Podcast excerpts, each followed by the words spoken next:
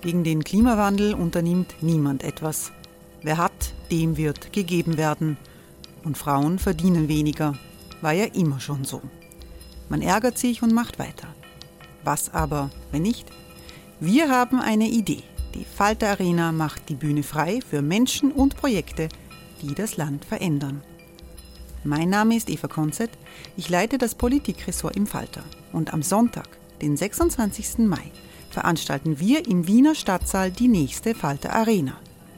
Mit dabei unter anderem der ehemalige Politiker und Neosänger Matthias Strolz, Theresa Imre von Markter, Sonja Jöchtel von Love Politics oder Kari Ochsner von Ochsner Wärmepumpen. Machen statt jammern. Wir schauen uns an, wie das funktionieren kann. Kommen auch Sie vorbei. Alle Informationen und Tickets finden Sie unter falter.at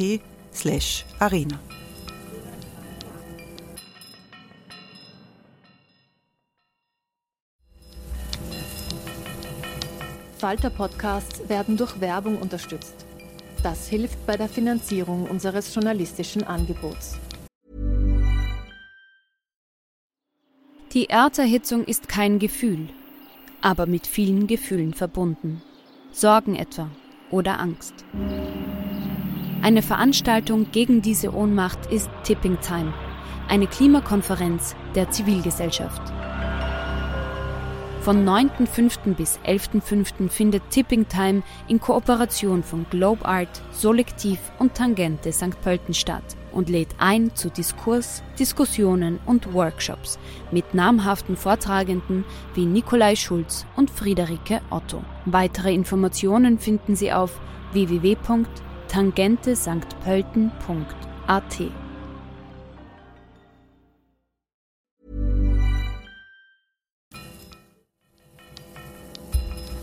Falter Radio, der Podcast mit Raimund Löw.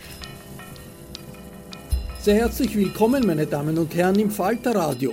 Die Salzburger Festspiele bieten Oper, Musik und Theater. Corona-bedingt dieses Jahr in reduziertem Ausmaß. Gleichzeitig sind die Salzburger Festspiele auch die Bühne für hochstehende Reflexionen, die im Symposium der Festspiele stattfinden. In diesem Jahr bestimmen die großen Themen des Jedermann, des Theaterstücks, das am Salzburger Domplatz gezeigt wird, das Symposium.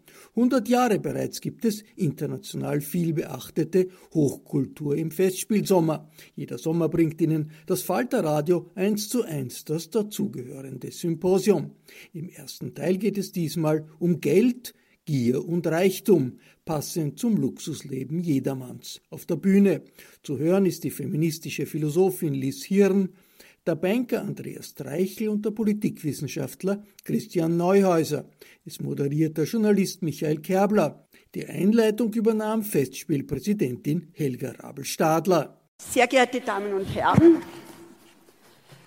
mit dem Jedermann ist jedenfalls der alte und heute schon an vielen Orten in die Tat umgesetzte Gedanke der Festspiele siegreich geblieben. Er hat hier ein tausendfaches, von Jahr zu Jahr wachsendes Echo gefunden und der Jedermann, der 1920 bloß als Auftakt geplant war, ist zum Mittelpunkt und Symbol der Festspiele geworden. So konnte sich Festspielgründer Max Reinhardt schon wenige Jahre nach der Erstaufführung freuen. Am 22. August 1920 werden die Salzburger Festspiele also den 100. Geburtstag ihres Gründungsstückes hoffentlich bei bestem Wetter am Platz vor dem Dom begehen, nach über 700 Vorstellungen im Laufe der Geschichte. Heute scheinen wir ja Glück zu haben. Die beiden vorigen Vorstellungen waren alle vom Regen äh, ein bisschen beschädigt. Und eines kann ich aber sagen. Der Jedermann scheint in Zeiten von Corona unser Innerstes noch mehr zu ergreifen, unsere Pandemie geschüttelte Psyche noch stärker anzugreifen. Auch der ORF und das bayerische Fernsehen hatten mit ihrer Übertragung des Jedermann einen Quotenerfolg, den niemand sich vorauszusehen wagte. Was macht die ungebrochene Attraktivität dieses jahrhundertealten Mittel, einer mittelalterlichen Moralität nachempfundenen Stückes aus?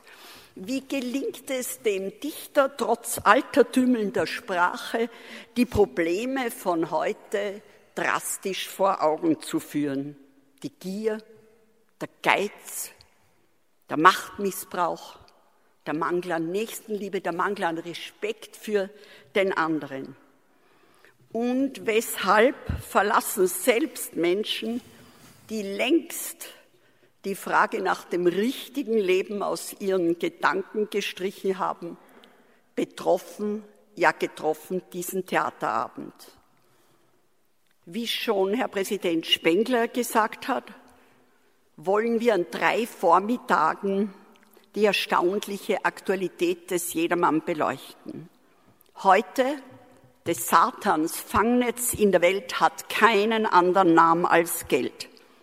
Am Dienstag, den 11. August, ach Gott, wie graust mir vor dem Tod, der Angstschweiß bricht mir aus vor Not. Und am Mittwoch, den 19. August, ich bin bei dir, sieh doch auf mich, dein bin ich heut und ewiglich. Es ist zum sechsten Mal, dass wir dieses Festspiel Symposium veranstalten, um das Bühnengeschehen ein bisschen tiefer zu verankern. Die Anziehungskraft, die Ausstrahlungsstärke dieser Vormittage entstand natürlich jeweils durch das Thema und die jeweiligen Referenten. Darum freue ich mich besonders über die heutige Diskussionsrunde. Frau Professor Lies Hirn ist ein verflucht und zaubrisch Wesen. Geld und der Sinn des Lebens heißt Ihr Referat. Ich freue mich sehr, Sie persönlich zu sehen. Bei mir haben Sie einen doppelten Bonus. Zum einen als Schülerin von Konrad Paul Lissmann, der ja auch ohne Rücksicht auf Sympathieverluste das sagt, was er für richtig hält. Und zum anderen als Frau, die sie ihre Kompetenz und Eloquenz nützen, um die Menschen aufzufordern, sich nicht auf Algorithmen zu verlassen, sondern selbst Antworten auf die wichtigen Fragen zu finden. Herr Professor Christian Neuhäuser, wie viel Reichtum ist gerecht?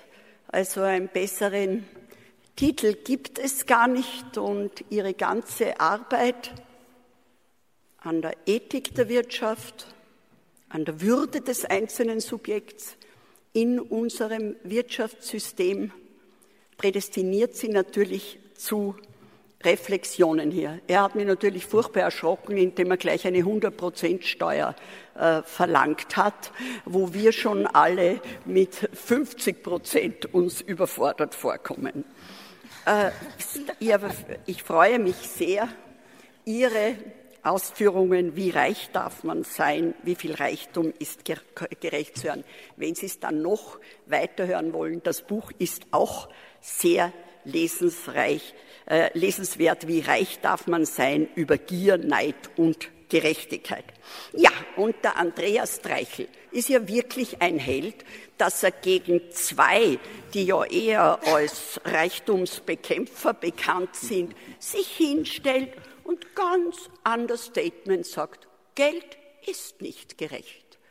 Ähm, lieber Andreas Dreichel, ich finde es als Glück und Bereicherung meines Lebens, dich mit dir befreund, mich mit dir befreundet zu fühlen, weil du so eine besondere Mischung bist. Man muss sich ja vorstellen, er wollte einmal Dirigent werden und hat sich aber von Leonard Bernstein, natürlich drunter tu das nicht, beraten lassen, dass es besser ist, ein mittelmäßiger Banker als ein mittelmäßiger Dirigent zu sein. Du bist ein toller Pianist, ein passionierter Musikliebhaber. Und wenn ich an das Bild äh, denke, wie du ein Lied für deine Mitarbeiter komponiert hast, es selbst gesungen und begleitet hast am Klavier zum Abschied deiner langen Tätigkeit in der ersten österreichischen, dann war das, glaube ich, ein Ereignis, wo man gezeigt hat, wo du wieder einmal gezeigt hast, dass das nicht einfach nur eine Bank für dich war, sondern ein Lebenswerk. Die erste Bank wurde ja vor 200 Jahren aus wohltätigen Überlegungen heraus gegründet und die von dir gegründete Stiftung, die ja genährt wird von den Geldern der Erste Bank, äh, die macht viel auf sozialen und kulturellen Sektor. Und du warst auch die treibende Kraft hinter dem Social Banking Programm der Erste Group eine Initiative für finanzielle Inklusion, die auf die Bedürfnisse von Menschen eingeht, die nicht die typischen Bankkunden sind, also vom Jungunternehmer über die soziale Organisation bis zum armutsgefährdeten Menschen, wobei ja immer sehr viel Frauen dabei sind. Also hören wir uns von dir an, Geld ist nicht gerecht. Ja, und was wäre das Ganze ohne den Michael Kerbler?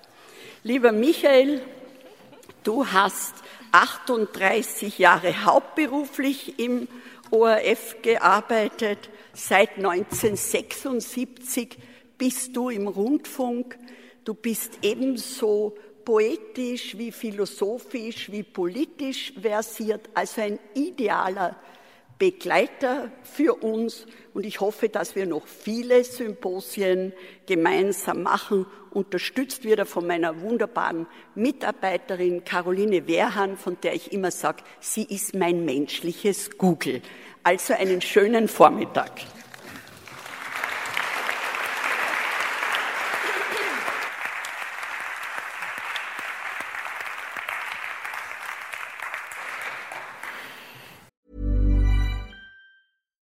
Hey, Dave. Yeah, Randy. Since we founded Bombus, we've always said our socks, underwear, and t shirts are super soft. Any new ideas? Maybe sublimely soft. Or disgustingly cozy? Wait, what? I got it. Bombus. Absurdly comfortable essentials for yourself and for those facing homelessness. Because one purchased equals one donated. Wow, did we just write an ad?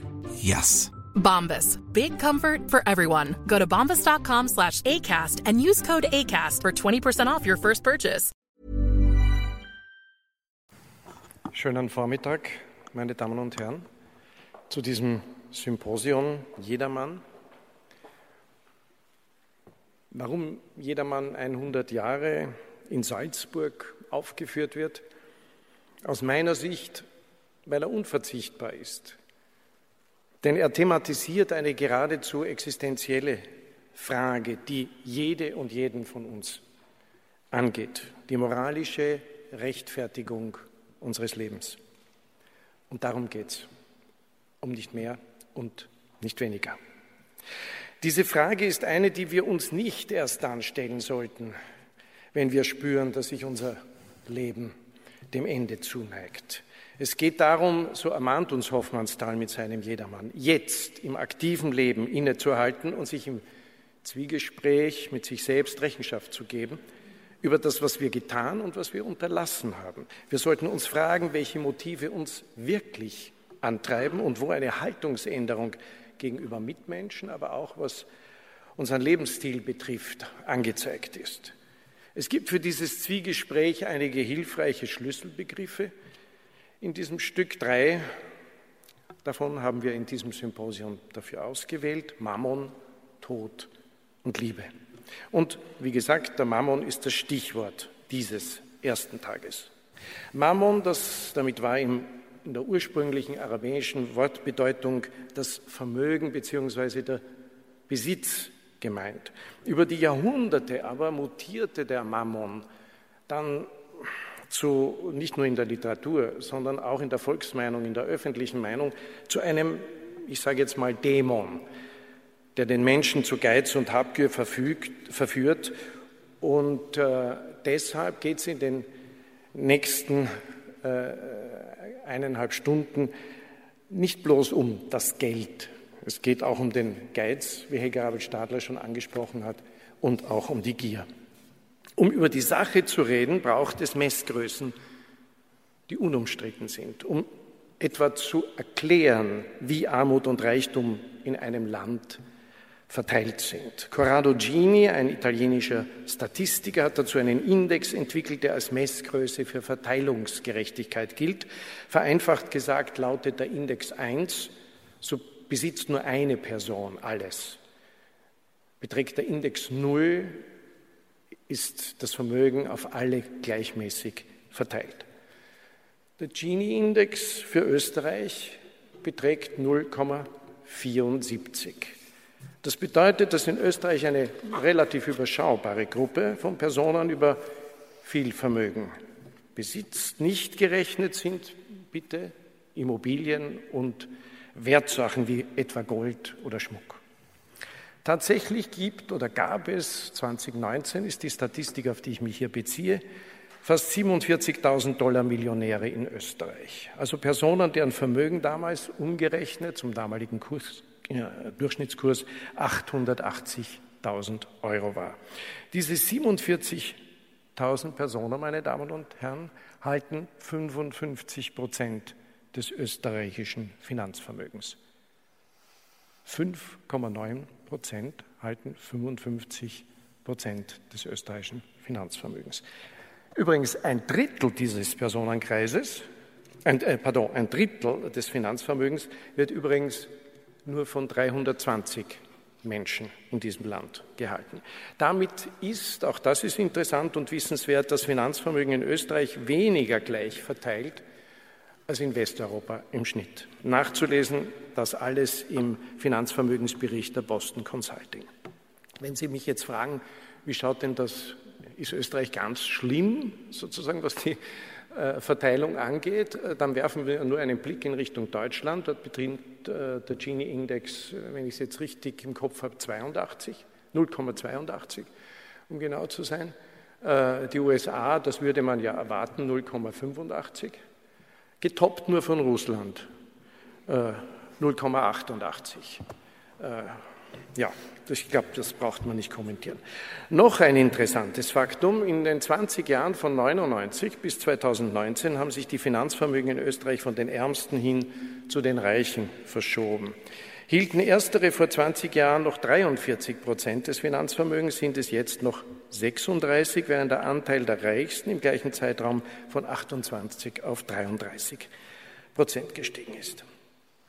Ich habe mal mit Monsignore Helmut Schüller ein Gespräch über Vermögensverteilung geführt und äh, da ist mir bei der Vorbereitung für den heutigen Vormittag äh, wieder eingefallen ein Argument von ihm. Er hat den Bischof von Caesarea Basilius, den heiligen Basilius, zitiert, der in Zeiten großer wirtschaftlicher Not, fünftes, sechstes vorchristliches Jahrhundert, gefordert hat, dass die Reichen mit den Armen zu teilen haben, weil der Privatbesitz eigentlich Gottes Eigentum ist und nur treuhändisch diesen Menschen übergeben wurde.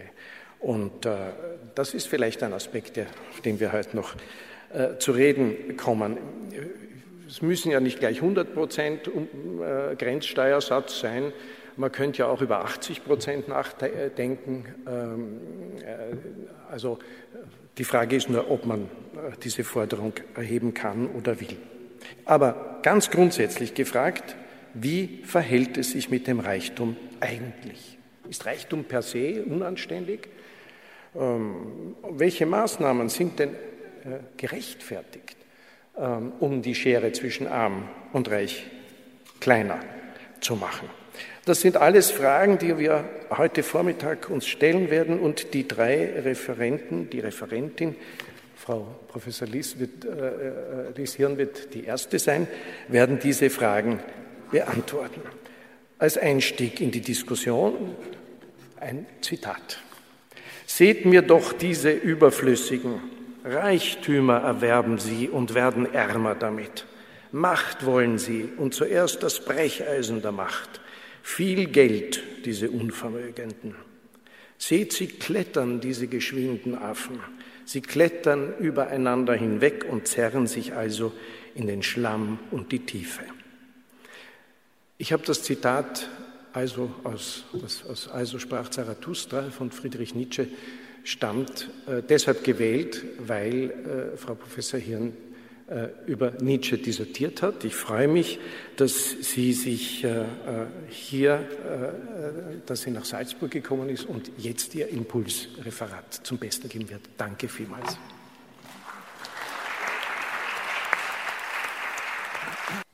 Ja, liebes Publikum, die Philosophie ist ja auch da, das Publikum zu überraschen. Vielleicht auch so meine Position, über die ich heute zu Ihnen sprechen werde. Ich habe eine Stelle aus dem Jedermann gewählt, ein Gespräch zwischen Schuldknecht und Jedermann, wo der Schuldknecht zum Jedermann spricht, Geld ist nicht so, wie andere war, ist ein verflucht und zauberisch Wesen. Wer seine Hand ausreckt danach, nimmt an der Seele Schaden und Schmach, davon er nimmer wird genesen. Des Satans Fangnetz in der Welt hat keinen anderen Namen als Geld. Und dass wir sowohl die trivialsten, aufregendsten als auch unmoralischsten Dinge für Geld haben können, das macht, dass wir uns nur sehr, sehr ungern aus diesem Fangnetz befreien wollen. Geld scheint heute die Antwort auf die meisten unserer Fragen zu sein, vor allem aber, wenn man es nicht hat. Ich habe beobachtet, sowohl während meines Studiums als auch danach in meiner Arbeit, dass die Philosophie ein sehr angespanntes Verhältnis zum Geld hat. Die Sache mit dem Geld wird jetzt milde ausgedrückt, immer mit einer gewissen Skepsis beäugt. Vielleicht im Sinne des Schuldknechts, wer seine Hand ausreckt danach, nimmt an der Seele Schaden und Schmach. Und so halten es die einen Philosophen, Philosophinnen damit, zu sagen, dass das Geld zu flach wäre für ernste Ideen, für tiefe Gedanken. Sollen sich doch die anderen, die Banker, Wirtschaftswissenschaftler damit befassen. Gerade für diese aber sind philosophische Abstraktionen, ethische Diskussionen nicht erlaubt, denn beim Geld geht es doch ums Ganze um unser aller ökonomische Realität und nicht um intellektuelle Wolkenkraxeleien. Unabhängig von diesen Tendenzen gibt es selbst in der Philosophenschar einige Ausnahmen, die die akademische Geringschätzung des Geldes für kurzsichtig halten und anerkennen, dass das Konzept des Geldes in so gut wie jeder ethischen Konzeption, in jeder Ideologie in jeder Theorie der Gerechtigkeit, die wir bis jetzt ersonnen haben, eine ganz entscheidende Rolle spielt. Und unter ihnen ist ein Herr Georg Simmel. Für ihn ist Geld nichts Geistloses, nichts Oberflächliches, sondern im Gegenteil Ausdruck eines geistigen Vorgangs, einer außerordentlichen Abstraktionsleistung des menschlichen Geistes. Von Menschen entwickelt, repräsentiert Geld alle möglichen Werte. Es macht Dinge messbar, bewertbar, vergleichbar, aber, und das ist vielleicht der gefährliche Zauber des Geldes, er verleitet uns auch, den Wert der Dinge über oder untertrieben zu schätzen. Ich gebe Ihnen ein klassisches Beispiel, vielleicht haben Sie sich auch schon dabei erwischt. Wenn ich ein besonders teures Produkt sehe in einer Auslage, dann beeinflusst der Preis dieses Produkts auch meine Einschätzung des Produkts. Denn mit diesem Geldwert, mit diesem Preis sind auch immer Prestige und Ansehen verbunden. Man könnte tatsächlich auch kulturanthropologisch sagen, dass hier ein magischer, tatsächlich magischer Vorgang passiert, der viele sehr arm und einige wenige sehr reich macht, manche durch die Dinge am Körper und um den Körper herum reicher oder ärmer scheinen lässt. Aber, und so war auch schon die Frage meines Vorredners, ist Geld dann per se moralisch problematisch? Also ich meine, wenn es uns auf diese Art und Weise täuschen kann und uns so einfach täuscht, passen dann Reichtum und Weisheit zusammen? Oder sollte man von Geld besser ganz die Finger lassen? Philosophie und Geld Geht das überhaupt? Und jetzt kommt die Überraschung. Der Philosoph Seneca schreibt sehr eindrucksvoll in seiner Vita Beata, dass Philosophen den Besitz von Geld zu untersagen vollkommen unvernünftig wäre. Hört endlich auf, den Weisen das Geld zu verbieten. Und recht hat er. Warum sollte ausgerechnet Weisheit zur Armut verurteilt sein? Warum sollten die, die versuchen, vernünftig, besonnen mit Geld und Ressourcen umzugehen, warum sollten die von diesen Ressourcen, von dieser Quelle abgeschnitten sein? Entscheidend ist nach Seneca vielmehr, dass der oder diejenige, die sich darum bemüht, nicht nur weise zu sein, sondern auch einen besonnenen, ernsten Umgang mit dem Geld zu pflegen, kein unrechtmäßig erworbenes Geld ins Haus holt. Aber dass er ebenso wenig große Schätze von Tür weist, mag er sie nun Glück oder der eigenen Tüchtigkeit verdanken. Dumm wäre er. Deshalb schreibt Seneca, Zitat, wenn ein Philosoph reich ist, wird er seine ansehnlichen Schätze weder von anderen geraubt, noch mit fremdem Blut befleckt haben. Er wird sein Vermögen weder zu Unrecht noch durch ein schmutziges Gewerbe erworben haben. Außer böswilligen Neidern hat kein Mensch Veranlassung, über ordnungsgemäße Mehrung und Minderung von Schätzen zu jammern. Zitat Ende. Die Rolle des Geldes im Leben des Einzelnen ist entscheidend. Bei einem Weisen, so schreibt er, spielt der Reichtum eine dienende Rolle. Beim Toren eine herrschende. Und damit erklärt Seneca auch in einer Schrift, die schon fast 2000 Jahre alt ist, den gravierenden Unterschied, der zwischen einem reichen Narren und einem reichen Weisen besteht. Der Narr lässt sich vom Reichtum blenden, gewöhnt sich daran, wird verführt von der Sicherheit, von dem Luxus, vom Komfort, von der Bequemlichkeit, die, man, die damit einhergeht. Und das führt dazu, dass er von den vielfältigen existenziellen Bedrohungen, die uns umgeben, überrascht und auch überrollt werden kann. Der Weise erkennt die Relativität des Geldes und des Reichtums, also allen Besitzes, inklusive seines Lebens. Er weiß, dass er all dies jederzeit verlieren kann. Der Narr stattdessen will immer noch mehr. Woher aber kommt der Narren des Narren Habgier dann eigentlich? Ist doch eine sehr, sehr vernünftige Einsicht. In welcher Vorstellung wurzelt dieses Konzept, dieser Trieb? Beziehungsweise von welchem großen inneren Drang wird es angetrieben? Und einen gut untermauerten Verdacht, wie ich meine, liefert uns der Psychologe und Philosoph Erich Fromm. In seinem Werk Haben oder Sein schreibt er, wenn Haben mein Ziel ist, bin ich umso mehr, je mehr ich habe. Und nach dieser Logik macht es auch Sinn, dass der Egoismus des Einzelnen, also von jedem von uns, und sogar unsere Habgier sich rechtfertigen lassen, denn nach diesem Konzept würden sie sogar dem allgemeinen Wohlstand dienen.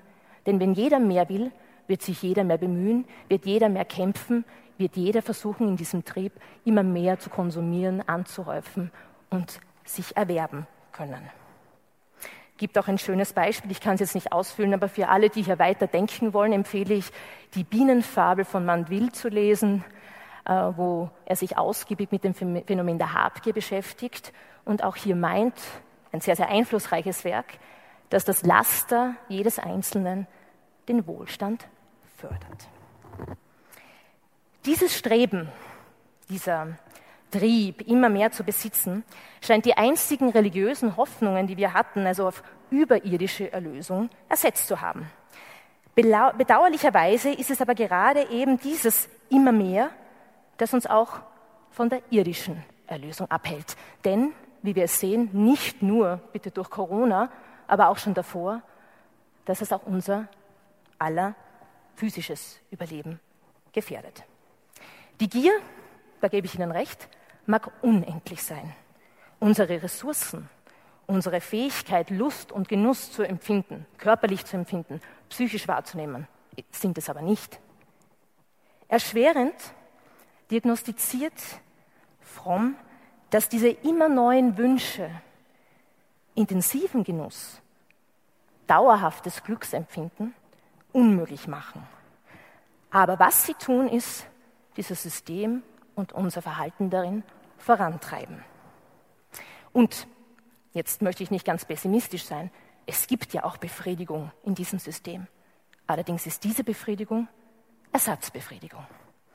Und da gibt es ein schönes, klassisches Beispiel, das diese Formen, diese Existenzformen des Habens und Seins sehr schon untermauert. Statt sich zum Beispiel selbst einen gewissen Freiraum zu erarbeiten, sich darin als frei zu spüren, vielleicht sogar tatsächlich frei zu sein, wird die Sehnsucht nach mehr Freiheit dadurch kompensiert, dass man sich zum Beispiel einen Jeep Cherokee kauft. Übrigens früher Jeep Liberty genannt. Die Werbung ist durchaus sehr, sehr schlau. Also es geht darum, dass wir zwar nicht das Konzept der Freiheit, die Empfindung der Freiheit so einfach kaufen können, aber das Symbol der Freiheit, das schon. Doch wie könnten wir überhaupt erkennen, was unser ureigenster Wunsch ist? Ähm, was ist künstlich? Was wird von anderen erzeugt? Und wie entkommen wir aus dem Teufelskreis der immer neuen Wünsche, die an uns herangetragen werden, für die wir auch empfänglich sind? Indem wir verzichten, uns in Askese üben, den Genuss und der Lust versagen, wie es uns so oft gepredigt wird. Auch dieser Ausweg ist fragwürdig. Denn Askese muss uns schon deshalb suspekt sein, weil sie sich nur verhält. Gegenteilig zum Habgierigen. Das ist ein Verhalten, das lediglich das Haben wollen verneint, aber noch immer, laut Fromm, in dem Konzept des Habens verankert ist. Und jetzt auf der Suche nach einem Ausweg. Nicht, dass ich Ihnen jetzt einen Ausweg präsentieren kann, das kann die Philosophie tatsächlich nicht leisten, aber tatsächlich eine Art von Lebenspraxis vorstellen kann, vielmehr ein Beispiel der Kyniker ein. Jetzt werden Sie vielleicht den berühmtesten Kyniker kennen, Diogenes, der Provokateur aus der Tonne oder in der Tonne, je nachdem, wie man sieht. Eine alte griechische Philosophenschule, die als Konzept hatte, jeglichen Besitz auf das allernotwendigste Maß zu reduzieren, um größtmögliche Unabhängigkeit von äußeren Dingen, äußerer Hilfe etc. zu erreichen. Also platt ausgedrückt, ich besitze, damit ich, ich besitze nicht, damit ich nicht besessen werde. Und das Interessante an diesem Konzept ist, dass Diogenes nicht den Genuss verbietet, sondern ganz im Gegenteil sagt, natürlich esse ich den Kuchen, wenn ich ihn bekomme. Und mit höchstem Genuss. Aber ich werde mich davon weder abhängig machen, noch gierig danach sein. Und zwar deshalb, damit ich nicht in die Gefahr komme, alles Erdenkliche dafür tun zu müssen, aufgeben zu müssen, um ihn wieder zu bekommen.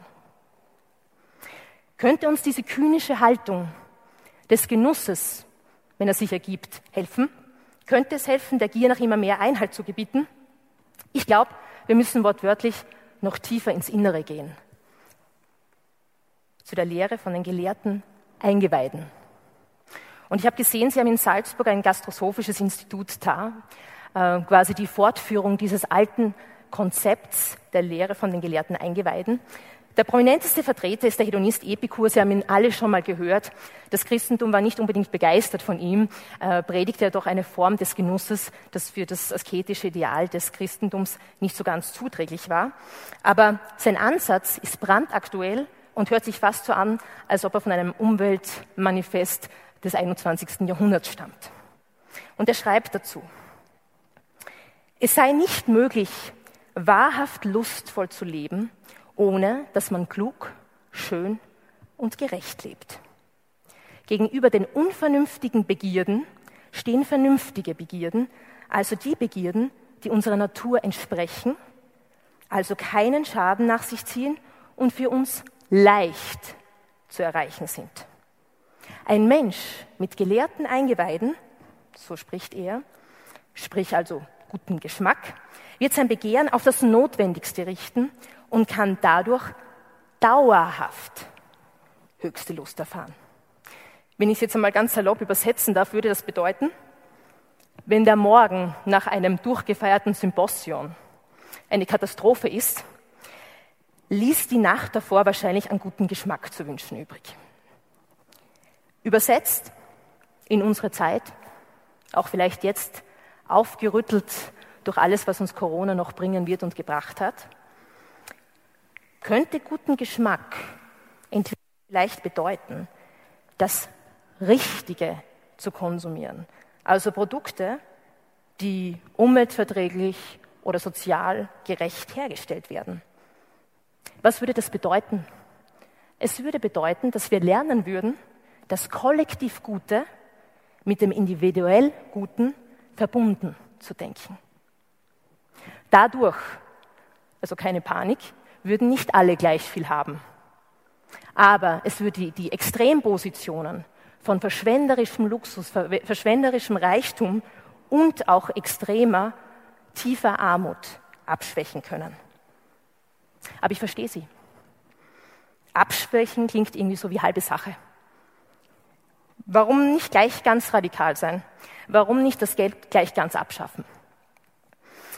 Und spannend ist der Punkt, der hier nicht nur aus der Geldpsychologie, sondern auch aus der, Philosophie des Geldes kommt, nämlich, dass wir in einem Irrtum verfallen, wenn wir glauben, wir könnten das Geld damit loswerden, unsere Bindung zum Geld auflösen, indem wir es abschaffen. Weil wir zum Beispiel glauben, es wäre an sich böse, es wäre an sich verwerflich. Ganz im Gegenteil ist die positivste Eigenschaft des Geldes, dass es völlig charakterlos ist. Es funktioniert nur, weil wir universell dran glauben. Deshalb bedeuten Münzen, Scheine, Bitcoins, Schecks etwas. Und auch Wörter wie Kredit, Schulden, Gläubiger deuten noch auf diese religiöse Abkunft hin. Viel interessanter finde ich die Frage, ob wir noch daran glauben, dass es etwas gibt, das Geld nicht kaufen kann. Regiert Geld vielleicht nur die Welt, weil wir es überschätzen, aber nicht ernst genug nehmen? Es ist ja nur Geld. Es sind ja nur bedruckte Scheine. Damit will ich mich ja gar nicht wirklich in meiner Freizeit beschäftigen. Darüber will ich ja gar nicht wirklich nachdenken müssen. Und dass daran was dran sein könnte, dass wir uns vielleicht selber dieser Liste geben, zeigt uns die Antwort des Jedermanns auf den Schuldknecht in, derselben, in demselben Part. Gibst vor, du achtest Geld gering und war dir schier ein göttlich Ding.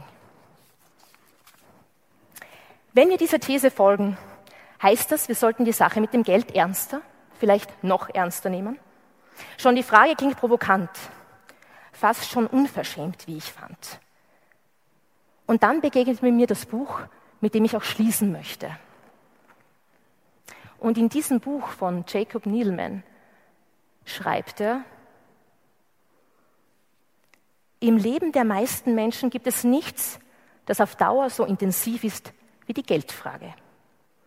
Daher scheint nichts sonst so real zu sein wie das Geld. Die Frage des Geldes ist nicht deshalb so vorherrschend, weil das Geld real ist, sondern weil die Erfahrungen mit dem Geld für die meisten von uns die stärksten und intensivsten Erfahrungen unseres Lebens sind. Und diesen Gedanken, diesem Gedanken folgend, erlaube ich mir mit einem von ihm inspirierten Zitat abzuschließen. Ein Appell sozusagen. Geld muss zu einem Instrument der Suche nach Selbsterkenntnis werden. Geld muss ein Werkzeug für das einzige Wagnis werden, das sich für jeden modernen Menschen einzugehen lohnt, wenn er ernsthaft nach dem Sinn seines Lebens sucht. Wir müssen das Geld dazu benutzen, uns selbst zu erforschen, wie wir sind, aber vor allem auch im Angesicht all dieser Veränderungen, die jetzt aufgrund von Corona auf uns zukommen, wie wir werden können. Vielen Dank.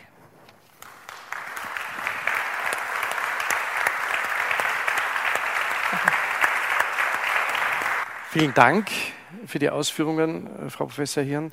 Universitätsprofessor Christian Neuhäuser stellt sich nun und uns äh, die Frage, wie viel Reichtum ist gerecht oder mit jedermann zu sprechen. Was ist dein gebührend richtig Teil? Bitte, Professor. Ja, vielen Dank für die Einladung. Ähm, ich muss äh, Sie leider gleich am Anfang enttäuschen. Ich habe nämlich äh, keine Antwort auf die Frage. Ähm, aber ich hoffe, dabei helfen zu können, äh, gemeinsam darüber nachzudenken, was vielleicht eine gute Antwort sein könnte. Äh, wenn wir Reichtum hören, dann denken wir gleich an Geld. Äh, das ist gar nicht selbstverständlich, wie wir gerade schon gehört haben. Die Philosophin weiß eigentlich schon seit zweieinhalbtausend Jahren, seit Platon, dass es bei Reichtum um was anderes gehen sollte, nämlich um Liebe, Freundschaft, Weisheit, Tugendhaftigkeit, Gerechtigkeit. Nun weiß die Philosophin auch seit ungefähr zweieinhalbtausend Jahren, dass sie zwar gerne zitiert wird, aber eigentlich niemand auf sie hört. Was also ist Geldreichtum? Ähm, das ist gar nicht so leicht zu beantworten. Meine Antwort lautet, äh, jemand ist reich an Geld dann, wenn er oder sie deutlich mehr Geld hat, als er oder sie braucht, um in Würde leben zu können. Was heißt es, in Würde leben zu können? Ich denke, das heißt, in Selbstachtung leben zu können. Und das bedeutet zweierlei. Einmal, dass man auf sich selber Acht geben kann in den wesentlichen Belangen äh, des Lebens, also für sich selber sorgen kann, sein Leben selber im Griff hat, über Autonomie verfügt. Und zweitens, dass man äh, die Möglichkeit hat, sich als jemand in der Öffentlichkeit zu präsentieren, der oder die äh, als gleichberechtigtes und gleichermaßen achtungswürdiges Gesellschaftsmitglied auftritt. Das ist eine ganz alte Idee, die interessanterweise von dem erzliberalen Adam Smith stammt. Er meinte, zu seiner Zeit sei es so, dass äh, man sich in der Öffentlichkeit nur dann zeigen darf, wenn man sich Lederschuhe äh, leisten kann und äh, Leinenhemden. Das ist jetzt Baumwolle. Ähm, da hat sich was geändert. Äh, aber es ist so, dass es eben Dinge gibt, äh, über die man sein Selbst in der Öffentlichkeit präsentiert und dafür braucht man offensichtlich Geld. Und wenn man sehr viel mehr davon hat, als man braucht, um auf sich selbst Acht geben zu können und sich selbst als sich selbst achtender zeigen zu können, dann ist man reich. Wann ist das der Fall? Ich glaube, die sozialwissenschaftlichen Definitionen, die es gibt, sind vor diesem äh, Hintergrund gar nicht so schlecht. Äh, einkommensreich ist man da, wenn man das Dreifache des äh, Durchschnittseinkommens hat, Nettoäquivalenz. Das sind in Österreich 6.500 Euro im Monat netto aufs Konto bei einem Ein-Personen-Haushalt. Ähm, ungefähr drei bis vier Prozent äh, der Bevölkerung haben das. Äh, einkommensreich ist man, wenn man eben ungefähr eine Million äh, äh, Euro Vermögen hat, das sind auch ungefähr drei bis vier Prozent. Dann gibt es natürlich noch Superreichtum. Äh, superreich sind sie, wenn äh, sie ein Einkommen von ungefähr ähm, einer Million Euro im Jahr haben, nicht im Monat, im Jahr. Äh, das haben in Österreich ungefähr 300 Menschen. Und vermögenssuperreich sind sie, wenn sie mehr als 30 Millionen Euro Vermögen haben. Das sind in Österreich immerhin 3000 Menschen. Tja, das klingt ja erstmal ganz gut. Ne? Ähm, vielleicht gehören Sie dazu, vielleicht auch nicht. Ähm, können Sie drüber nachdenken. Es ist so, dass äh, es natürlich auch noch Menschen gibt, die in ganz anderen Sphären sich bewegen. Ähm, es ist zum Beispiel so, dass äh, der reichste Mensch inzwischen über 140 Milliarden US-Dollar hatte, der Eigentümer von Amazon, Jeff Bezos. Sie können ja, wenn es gleich langweilig wird, mal ausrechnen, wie viele Jahre lang Sie jeden Tag eine Million Euro ausgeben können, bis Sie äh, 140 Milliarden äh, US-Dollar oder Euro, da kommt es nicht mehr drauf an, äh, ausgegeben haben. Äh, das, da reicht ein Menschenleben nicht für, aber vielleicht äh, können Sie es ja weitergeben, da komme ich gleich drauf zurück. Wann ist das ungerecht, äh, dass einige Menschen so viel Geld haben? Hier orientiere ich mich an dem amerikanischen äh, Philosophen John Rawls, der eine sozialliberale Position vertritt. Und sozialliberal liberal heißt sowas wie zu versuchen, äh, Karl Marx und John Stuart Mill miteinander zu verheiraten, also intellektuell. Und das ist das, was er versucht hat. Und da sind dann äh, drei Sachen bei herausgekommen, die uns äh, darüber nachdenken lassen sollten, ob und wann Reichtum ungerecht ist. Das erste ist die faire politische Teilhabe. Faire politische Teilhabe, das heißt sozusagen wirklich so urdemokratisch, republikanisch, ne? österreichische Republik, dass die Stimme eines jeden Staatsbürgers, einer jeden Staatsbürgerin wirklich gleich viel zählt im politischen Prozess. Und da ist natürlich die Idee, dass Reichtum das unterminieren kann, weil wenige sehr reiche Akteure es schaffen, den politischen Prozess über die Medien, aber auch über Lobbyarbeit nach ihren Wünschen zu gestalten. Und deren Stimme zählt dann zwar bei der Wahl, bei dieser einen Abstimmung nicht mehr, aber in dem politischen Diskurs, bei dem es ja, um den es ja eigentlich geht, also bei dem öffentlichen politischen Diskurs, also das Herz der Demokratie, da zählt diese Stimme dann plötzlich sehr, sehr viel mehr. Und dann besteht die Gefahr, dass sozusagen die Demokratie oligarchisch ausgehöhlt wird. Ja. Und das ist etwas, was wir sehr ernst nehmen müssen. Das ist das erste Argument und das wichtigste Argument. Und in den USA ist es so, dass wir das meiner Meinung nach schon sehen. Denn es gibt keinen Spitzenpolitiker, keine Spitzenpolitikerinnen mehr, die nicht selbst äh, Millionäre sind, also nicht selbst reich sind. Das ist also eine Veranstaltung des Reichtums geworden, neorömische Zeiten äh, gewissermaßen. Das zweite ist faire Chancengleichheit. Äh, faire Chancengleichheit ist mehr als bloß rechtlich verbriefte Chancengleichheit. Es geht also nicht nur darum, dass man das Recht hat, studieren gehen zu dürfen beispielsweise oder sich auf bestimmte Ämter, Professuren äh, oder politische Ämter zu bewerben, sondern es geht darum, dass man am Anfang seines Lebens eine faire Chance hat, durch eigenes Bemühen diese Positionen und Ämter auch zu erreichen. Und auch da ist es so, dass ähm, äh, Reichtum diese faire Chance unterminiert, unterläuft. Und das ist etwas, was äh, in meinem eigenen Metier inzwischen gang und gäbe ist. Ähm, es ist nämlich so, dass sie ähm, inzwischen auf eine Professur kaum noch eine Chance haben, wenn sie nicht mehrere Jahre an einer englischsprachigen Elite-Universität verbracht haben. Und zwar am besten schon im Studium, dann während der Doktorarbeit und dann auch nochmal danach. Wenn Sie dann auch noch eine Familie gründen wollen und so weiter und so fort, dann müssen Sie sich das alles leisten können. Ja? Und das ist eine Frage des Geldes, also eine Frage des Reichtums. Hier hängt also die faire Chancengleichheit auf eine Professur offensichtlich davon ab, wie sie ihr Leben mit ihrem finanziellen Hintergrund äh, gestalten können. Noch klarer ist das im Wirtschaftsbereich, also ein MBA in Harvard, der kostet einfach mal 150.000 äh, US-Dollar. Äh, den müssen sie sich leisten können, allerdings ist der Job dann auch garantiert. Der dritte Punkt, und da haben wir jetzt gerade schon äh, einiges drüber gehört, deswegen kann ich das kürzer halten, das ist äh, so etwas wie eben äh, die kulturelle Teilhabe oder die soziokulturelle Teilhabe.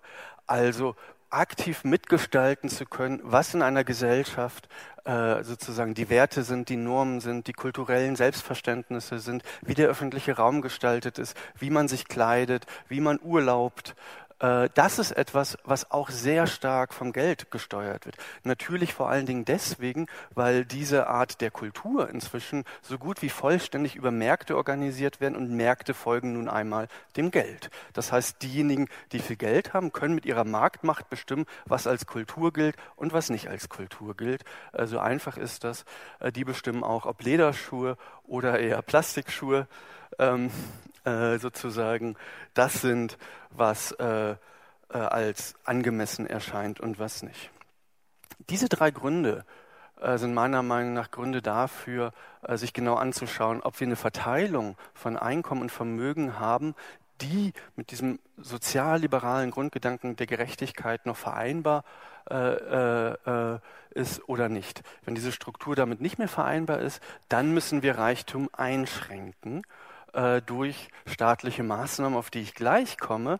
Äh, bevor wir uns aber dazu durchringen, müssen wir uns natürlich auch fragen, ob es nicht Gründe gibt, die dafür sprechen, dass wir an dem Reichtum, wie er jetzt verteilt ist, äh, doch festhalten.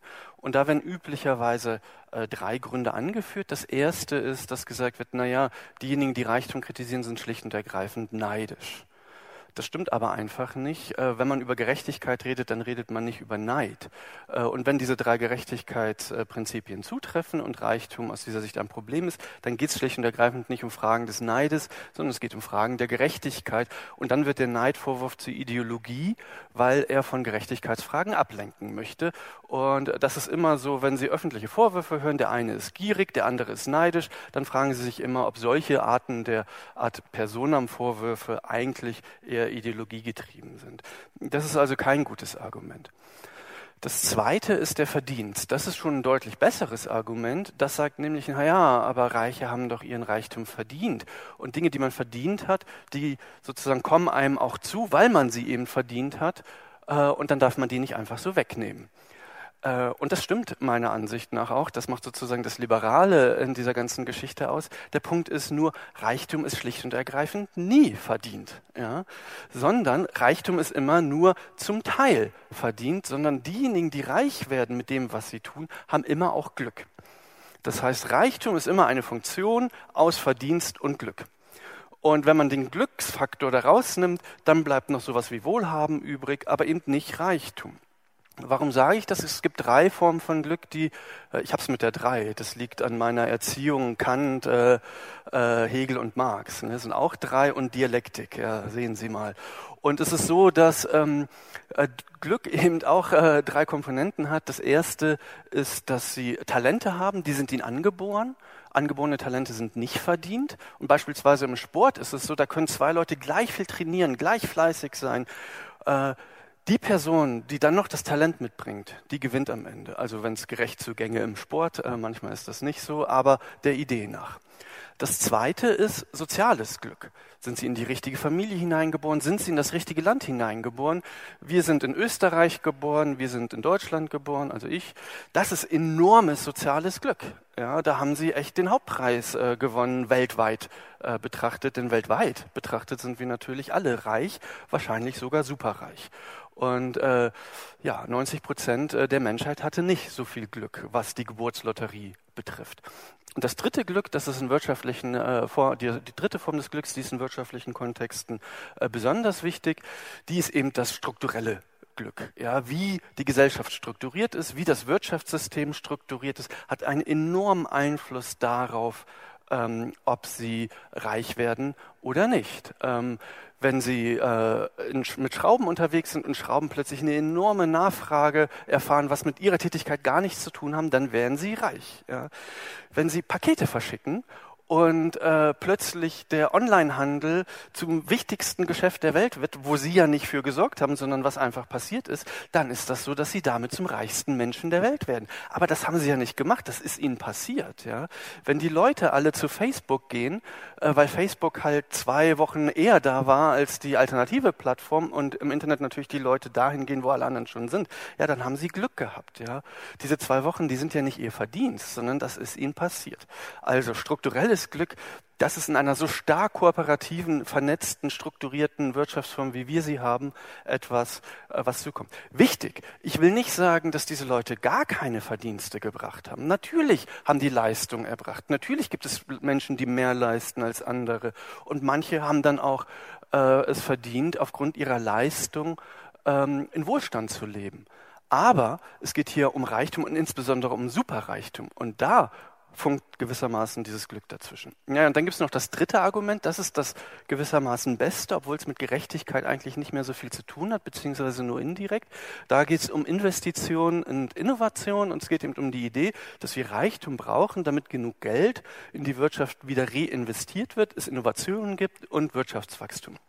Jetzt könnten wir lange darüber reden, ob Wirtschaftswachstum überhaupt noch eine gute Idee ist, aber bleiben wir mal dabei, dann ist es tatsächlich so, dass wir diese Investitionen brauchen. Und wenn das jetzt so wäre, dass äh, wenn wir das Geld gleichmäßig verteilen würden und dann nichts mehr sozusagen in die Wirtschaft reinvestiert werden würde, sondern sich alle Leute nur noch Porsches kaufen würden, dann wäre das ein echtes Problem. Aber so ist es natürlich nicht. Ja? Denn was das Geld, äh, was die Wirtschaft braucht, ist eben tatsächlich diese Investition. Dafür braucht es Kapital und dafür ist es letztlich egal, egal, ob das Kapital von sehr wenigen Menschen kommt oder beispielsweise über Fonds von sehr vielen.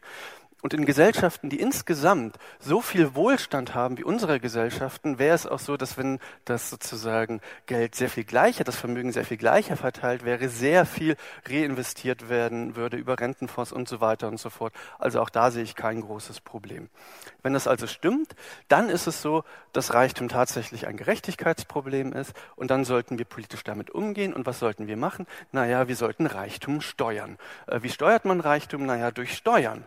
Äh, und durch welche Steuern? Naja, vor allen Dingen durch Vermögenssteuer und oder Erbschaftssteuer und Einkommensteuer ist dann vielleicht sekundär. Unternehmenssteuer bin ich interessanterweise nicht so ein Fan von. Ähm, wie man die dann genau gestaltet, das ist natürlich eine Frage äh, der Politik, äh, was da klug ist und was nicht.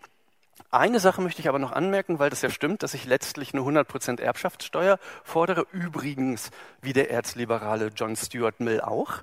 Der hat das auch gefordert. Ja, der war der Meinung, wir brauchen eine 100% Erbschaftssteuer, sonst haben wir bald keine liberale Gesellschaft mehr. Und das fordere ich auch, aber natürlich nicht von heute auf morgen. Ja, ich bin ein gut erzogener Bub. Ich will also den ich will also den Leuten nicht plötzlich einfach alles wegnehmen, sondern das braucht Zeit. Das braucht lange Zeit. 20 Jahre, 25 Jahre, 30 Jahre. Da hat die Politik ein bisschen Problem, dass sie es nicht gut schafft, in solchen Zeiträumen zu denken. Warum braucht es diese Zeit? Zwei Gründe. Ich habe mir noch lange überlegt, ob, ob, es einen dritten gibt, aber ich bin nicht drauf gekommen. Ja, also bleibst jetzt bei zwei. Äh, das erste ist, die meisten reichen Menschen haben sozusagen die, die haben nichts falsch gemacht. Ja, das sind, sind sozusagen nicht jedermanns in dem Sinn, dass sie einen schlechten Charakter haben oder so etwas, sondern denen ist das irgendwie eben geschehen. Ähm, und dann haben sie so gelebt, sie sind vielleicht in Familien hineingeboren und sie haben, wie man dann der Philosophie sagt, ihre Vorstellung vom guten Leben auf eine legitime Art und Weise erworben. Ja? Und wenn jemand seine Vorstellung vom guten Leben auf eine legitime Art und Weise erwirbt, dann kann man das nicht einfach so zerstören. Das wäre dann wirklich sozusagen real existierender Sozialismus. Das wäre zutiefst grausam. Das geht nicht. Das heißt, das muss über eine lange Zeit hinweg äh, geschehen, damit sich diese legitimen Vorstellungen des guten Lebens auch äh, anpassen können. Ja, das ist wie mit dem Wein. Da fängt man mit 16 an mit so 2 Euro und irgendwann landet man dann bei 20 Euro oder von mir aus bei 50 und dann kann man sich nicht einfach vorstellen, zu diesem 2 Euro Wein zurückzukehren. Da hat Steinbrück ja recht, war politisch unklug von ihm, das gesagt zu haben. Also das sind legitim erworbene Interessen und die muss man sozusagen schützen. Das ist der erste Punkt, der ist mir wirklich sehr, sehr wichtig. Und der zweite ist natürlich, dass der Umbau des Wirtschaftssystems Zeit braucht. Ja, und wir brauchen ein gut funktionierendes Wirtschaftssystem. Äh, wir brauchen äh, Produktivität. Das muss alles organisch ineinander fassen. Das kann man nicht von heute auf morgen äh, destruktiv, destruktiv machen. Das geht auf der Ebene einzelner Unternehmen, aber nicht, was das Wirtschaftssystem insgesamt geht. Also die äh, Erbschaftssteuer und die Vermögenssteuer langsam anheben und kontinuierlich anheben, bis man irgendwann dann ab einem gewissen Betrag, sagen wir bei 30 äh, Millionen äh, Euro, äh, bei 100 Prozent angelangt sind. Übrigens die letzte Bemerkung interessanterweise. Und das macht wieder das Liberale aus. John Stuart Mill hatte diese wirklich sehr gute Idee zu sagen, naja, aber die Erbschaftssteuer, die greift nicht bei der Person, die vererbt, sondern bei der Person, die erben soll. Warum? Naja, weil er nicht wollte, dass die Erbschaftssteuer ein Instrument für den Staat ist, sich dann selber zu bereichern, sondern es soll ihm verhindern, dass sich das Kapital auf zu wenige Menschen konzentriert. Und äh, wenn jemand durch wirtschaftliche Tätigkeit dann doch sehr, sehr wohlhabend geworden ist, sagen wir 28 Millionen äh, Euro Vermögen hat, dann kann der das auf verschiedene Personen äh, vererben. Und je kleiner er das stückelt, desto weniger greift die Erbschaftssteuer, desto weniger hat der Staat davon. Aber desto mehr ist es auch der Fall, dass sich das Geld dann gleichmäßiger über die Bevölkerung verteilt. Das war übrigens schon einmal sehr, sehr heilsam, nämlich als es dann im 18. Jahrhundert äh, losging, dass sozusagen äh, das Recht gekippt ist, dass nur der erstgeborene Sohn das ganze Erbe bekommen hat. Und dann war es nämlich so, dass alle Kinder äh, ein Erbe zu bekommen hatten, und zwar auch die Töchter. Und das wiederum hat dazu geführt, dass Frauen angefangen haben zu denken, nö, ich heirate jetzt nicht, äh, sondern ich schreibe Bücher, ich male, ich, be ich betätige mich künstlerisch, weil für die dieses, äh, diese Erbschaft plötzlich ähm, ein enormes sozusagen, ein, ein enormer Auftrieb von Freiheit war und dazu geführt hat, dass sie sozusagen für sich selber sorgen konnten, für sich, auf sich selber Acht geben konnten. Und das war gewissermaßen die Geburtsstunde des äh, europäischen Feminismus. Vielen Dank.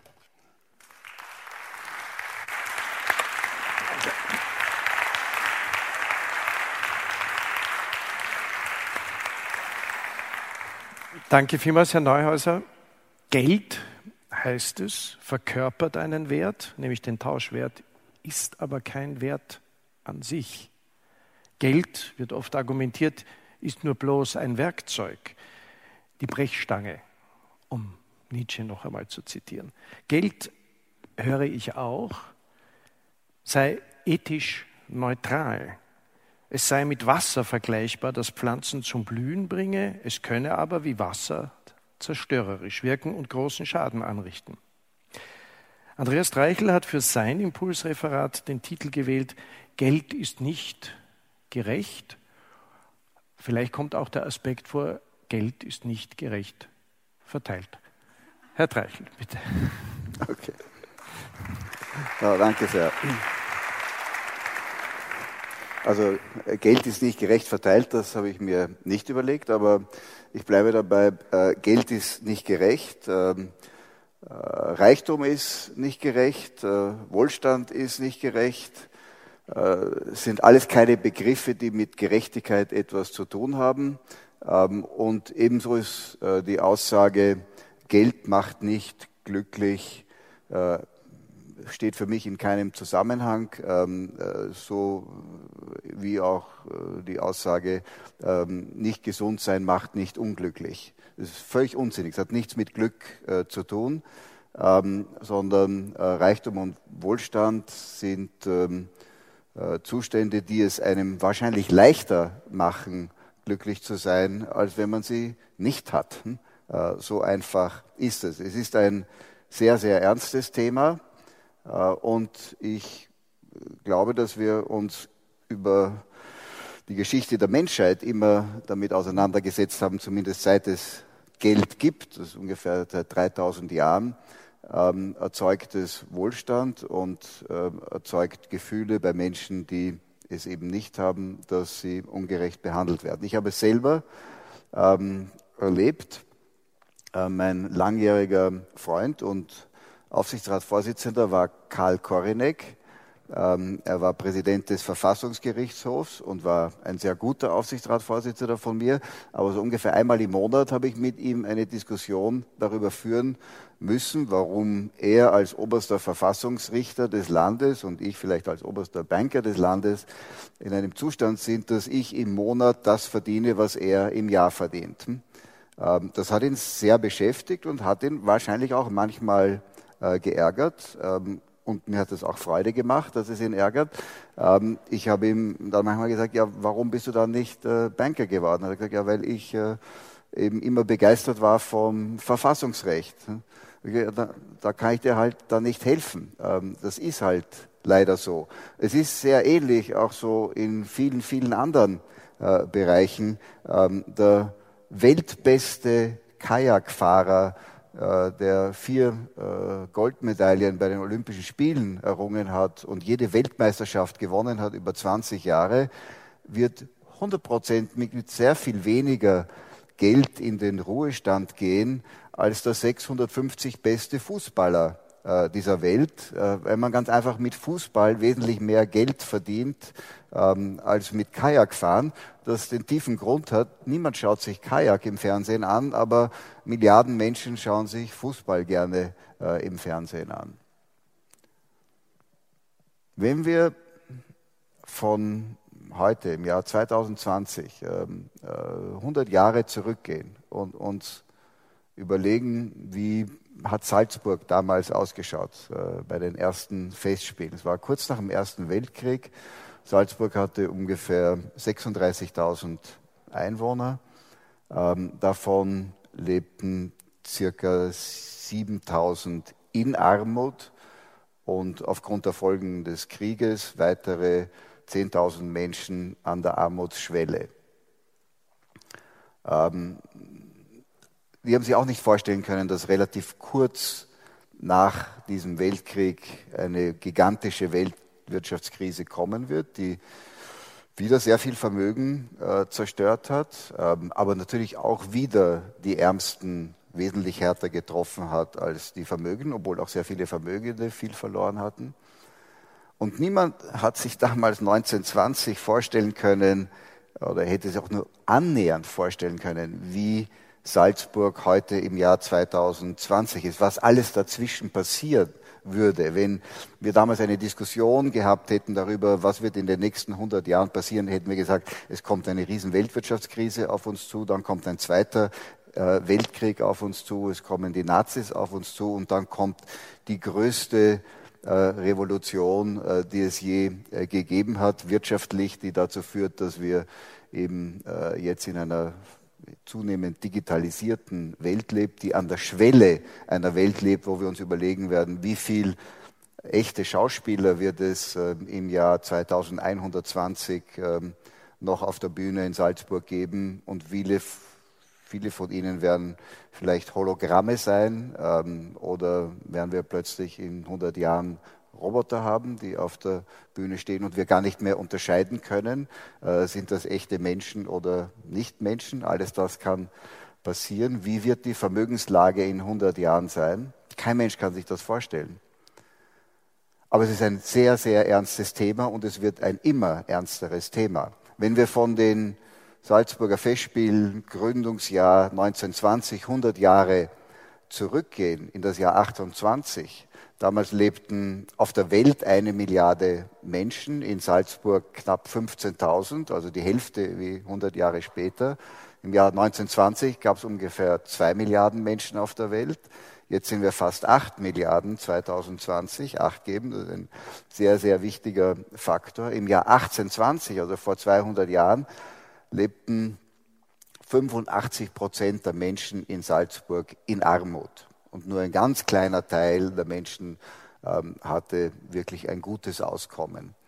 Ähm, wenn wir das mit heute vergleichen, haben wir einen enormen Fortschritt gemacht. Und das gilt für sehr, sehr viele Regionen der Welt, vor allem für Europa und auch die Vereinigten Staaten. Wir haben die, das Verhältnis umgedreht. Heute leben 85 Prozent der Menschen in Wohlstand und 15 Prozent der Menschen sind an der Armutsschwelle. Vor 100 und vor 200 Jahren war es genau umgekehrt. Also haben wir eigentlich einen Fortschritt gemacht und der Gini-Koeffizient ist wesentlich besser geworden.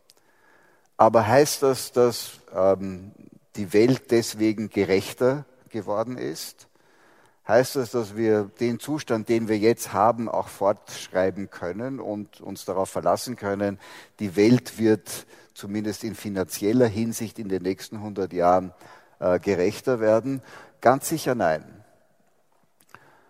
Und es wird ein zunehmend ernstes Thema, ähm, weil wir den Wohlstand der Welt auch in Zusammenhang sehen müssen mit ähm, der Anzahl der Menschen, die auf der Welt sind und der Anzahl der Arbeitsplätze, die es auf dieser Welt gibt. Wir haben heute fast acht Milliarden Menschen, viermal so viel als vor 100 Jahren.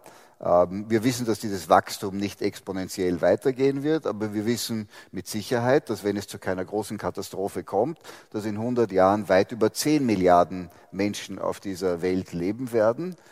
Und ich traue mir eine Vorhersage zu machen, dass egal was viele andere darüber denken, da glaube ich, habe ich recht. Sie werden es nicht kontrollieren können, weil wir werden alle in 100 Jahren ähm, wahrscheinlich nicht mehr da sein.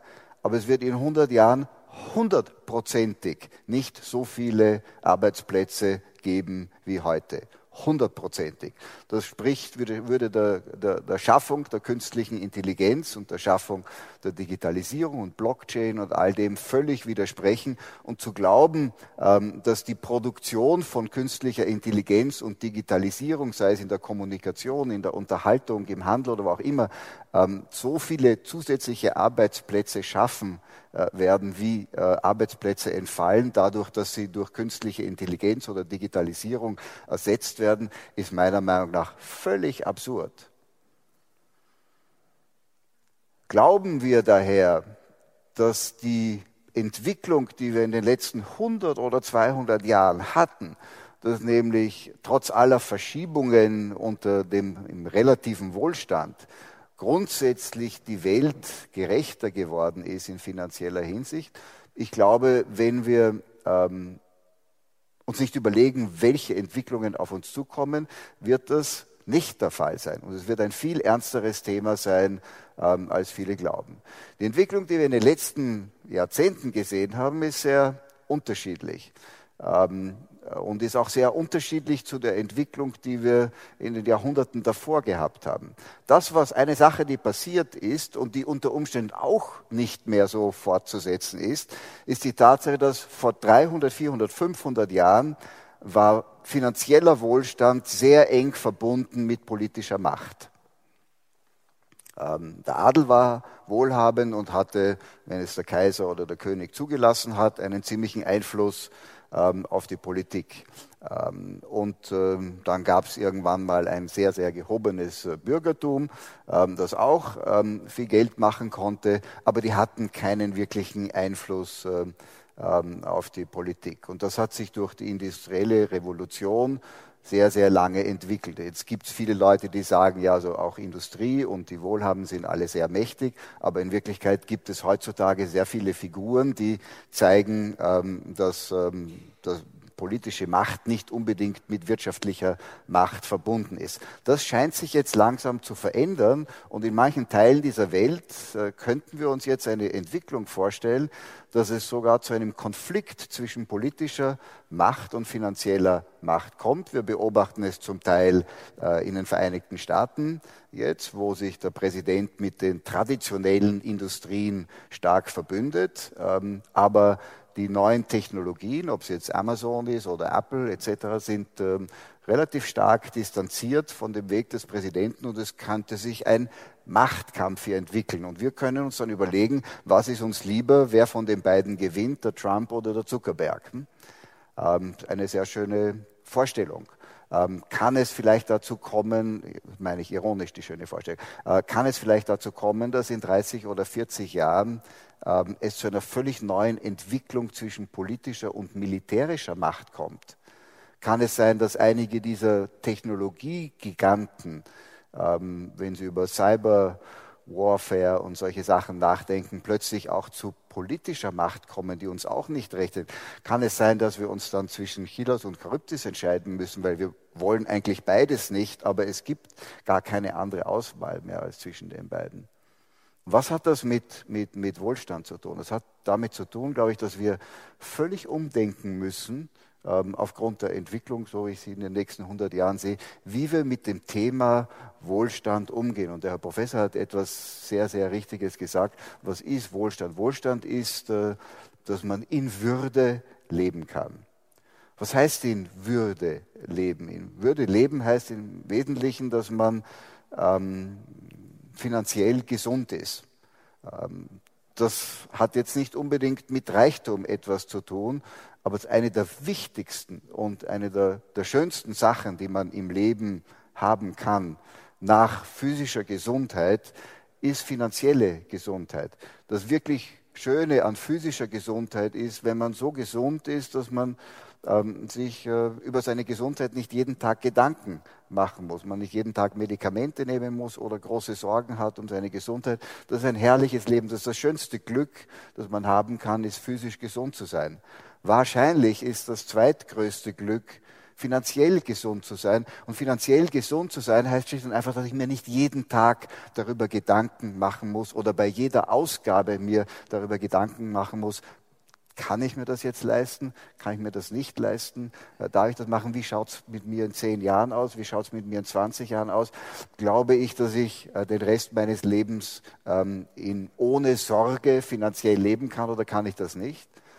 Und ich weiß nicht, ob wir die richtige Politikkonstellationen in den Ländern haben, um sich um dieses Problems anzunehmen. Wir haben im Wesentlichen zwei Ausrichtungen und ich möchte keine von beiden werten. Eine politische Ausrichtung ähm, kämpft dafür, Vermögen zu erhalten und eine andere politische Ausrichtung kämpft dafür oder tritt dafür ein, Vermögen äh, zu verteilen.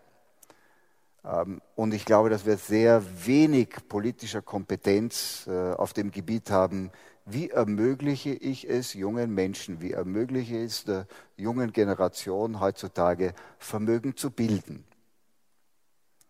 Und das in einer Welt, wo wir wahrscheinlich über die nächsten 20, 30 Jahre noch immer mit ähm, äh, Nullzinsen rechnen müssen, wo man also daher mit relativ äh, risikoarmen Produkten nicht nur kein Vermögen aufbauen kann, sondern eher Vermögen verliert. Und das ist eine ganz, ganz ernste Entwicklung, die so ernst ist, ähm, dass, ähm, obwohl ich glaube, dass wir beide nicht wahrscheinlich genau gleiche politischen Einstellungen haben, ich vieles von dem, was er sagt, sehr vieles äh, abgewinnen kann. Ich glaube, dass das Thema ist so ernst in der Zwischenzeit, dass wir uns ehrlich Gedanken machen müssen darüber, ähm, leben wir in einer Welt, in der es möglich sein muss, dass jemand unbeschränkt Vermögen aufbauen kann? Ähm, und ist es richtig oder ist es richtig, sich zu überlegen, hier Grenzen einzuziehen? Und das sind dann natürlich Fragen, die ähm, ganz massiv in, in das Politische äh, und in das Ideologische hineingehen. Äh, der, der, reichste Mensch der Welt derzeit hat ein Vermögen von äh, 160, 170 Milliarden ähm, ähm, und wird wahrscheinlich sein Vermögen in den nächsten zehn Jahren verdoppeln auf 320 Milliarden. Ähm, wenn Sie nur 20 Jahre zurückblicken und sich die Verhältnisse auf der Welt anschauen zwischen Deutschland und den USA, zwei großen Wirtschaftsmächten äh, mit gar nicht so unterschiedlichen Gini-Koeffizienten, aber doch relativ unterschiedlichen äh, Vermögensverhältnissen, wobei sehr viel in Amerika in börsennotierten Vermögen liegt, äh, in Deutschland liegt sehr vieles in, in privater Hand. Vor 20 Jahren ähm, waren Firmen wie äh, Volkswagen und Mercedes, äh, Allianz, Deutsche Bank damals noch, muss sich vorstellen, das war mal die wertvollste Bank auf dieser Welt, äh, waren unter den 20 größten Firmen äh, der Welt. Heute, 20 Jahre später, gibt es keine deutsche Firma mehr, die unter den 20 größten Firmen der Welt ist. Und es gibt in Amerika in der Zwischenzeit zwei Firmen. Eines ist Apple und das andere ist äh, Microsoft, die beide mehr wert sind als die gesamte deutsche Börsenkapitalisierung. Also jede einzelne dieser Firmen ist mehr wert als die Allianzversicherung, Bayer, Mercedes, Volkswagen, BMW, ähm, äh, Münchner Rückversicherung, alles, alles zusammen. Siemens, ähm, eine einzige Firma. Wenn der Jeff Bezos zum Beispiel sich entscheiden würde, ich mache eine Kapitalerhöhung um 50 Prozent, würde er wahrscheinlich in drei Tagen zusammenbringen, weil jeder will Amazon-Aktien kaufen. Und am nächsten Tag kann er Deutschland kaufen. Er kann Deutschland kaufen. Er kann die gesamte börsennotierte Industrie in Deutschland aufkaufen. Es gehört ihm das Bankwesen, bis auf die Sparkassen und die Raiffeisenkarten, die kann man nicht kaufen. Es gehört ihm die Allianzversicherung, es gehört ihm BMW, es gehört ihm alles. Das ist relativ riesig. Soll man das zulassen? Und wie kann ich das, wie kann ich das beschränken? Debattieren? So lang war jetzt auch wieder nicht, aber jederzeit. Gut, äh, Entschuldigung, ich bin, bin, bereit, als einziger Nicht-Professor äh, ähm, äh, äh, nachzulassen und, und Zeit zu sparen. Danke vielmals.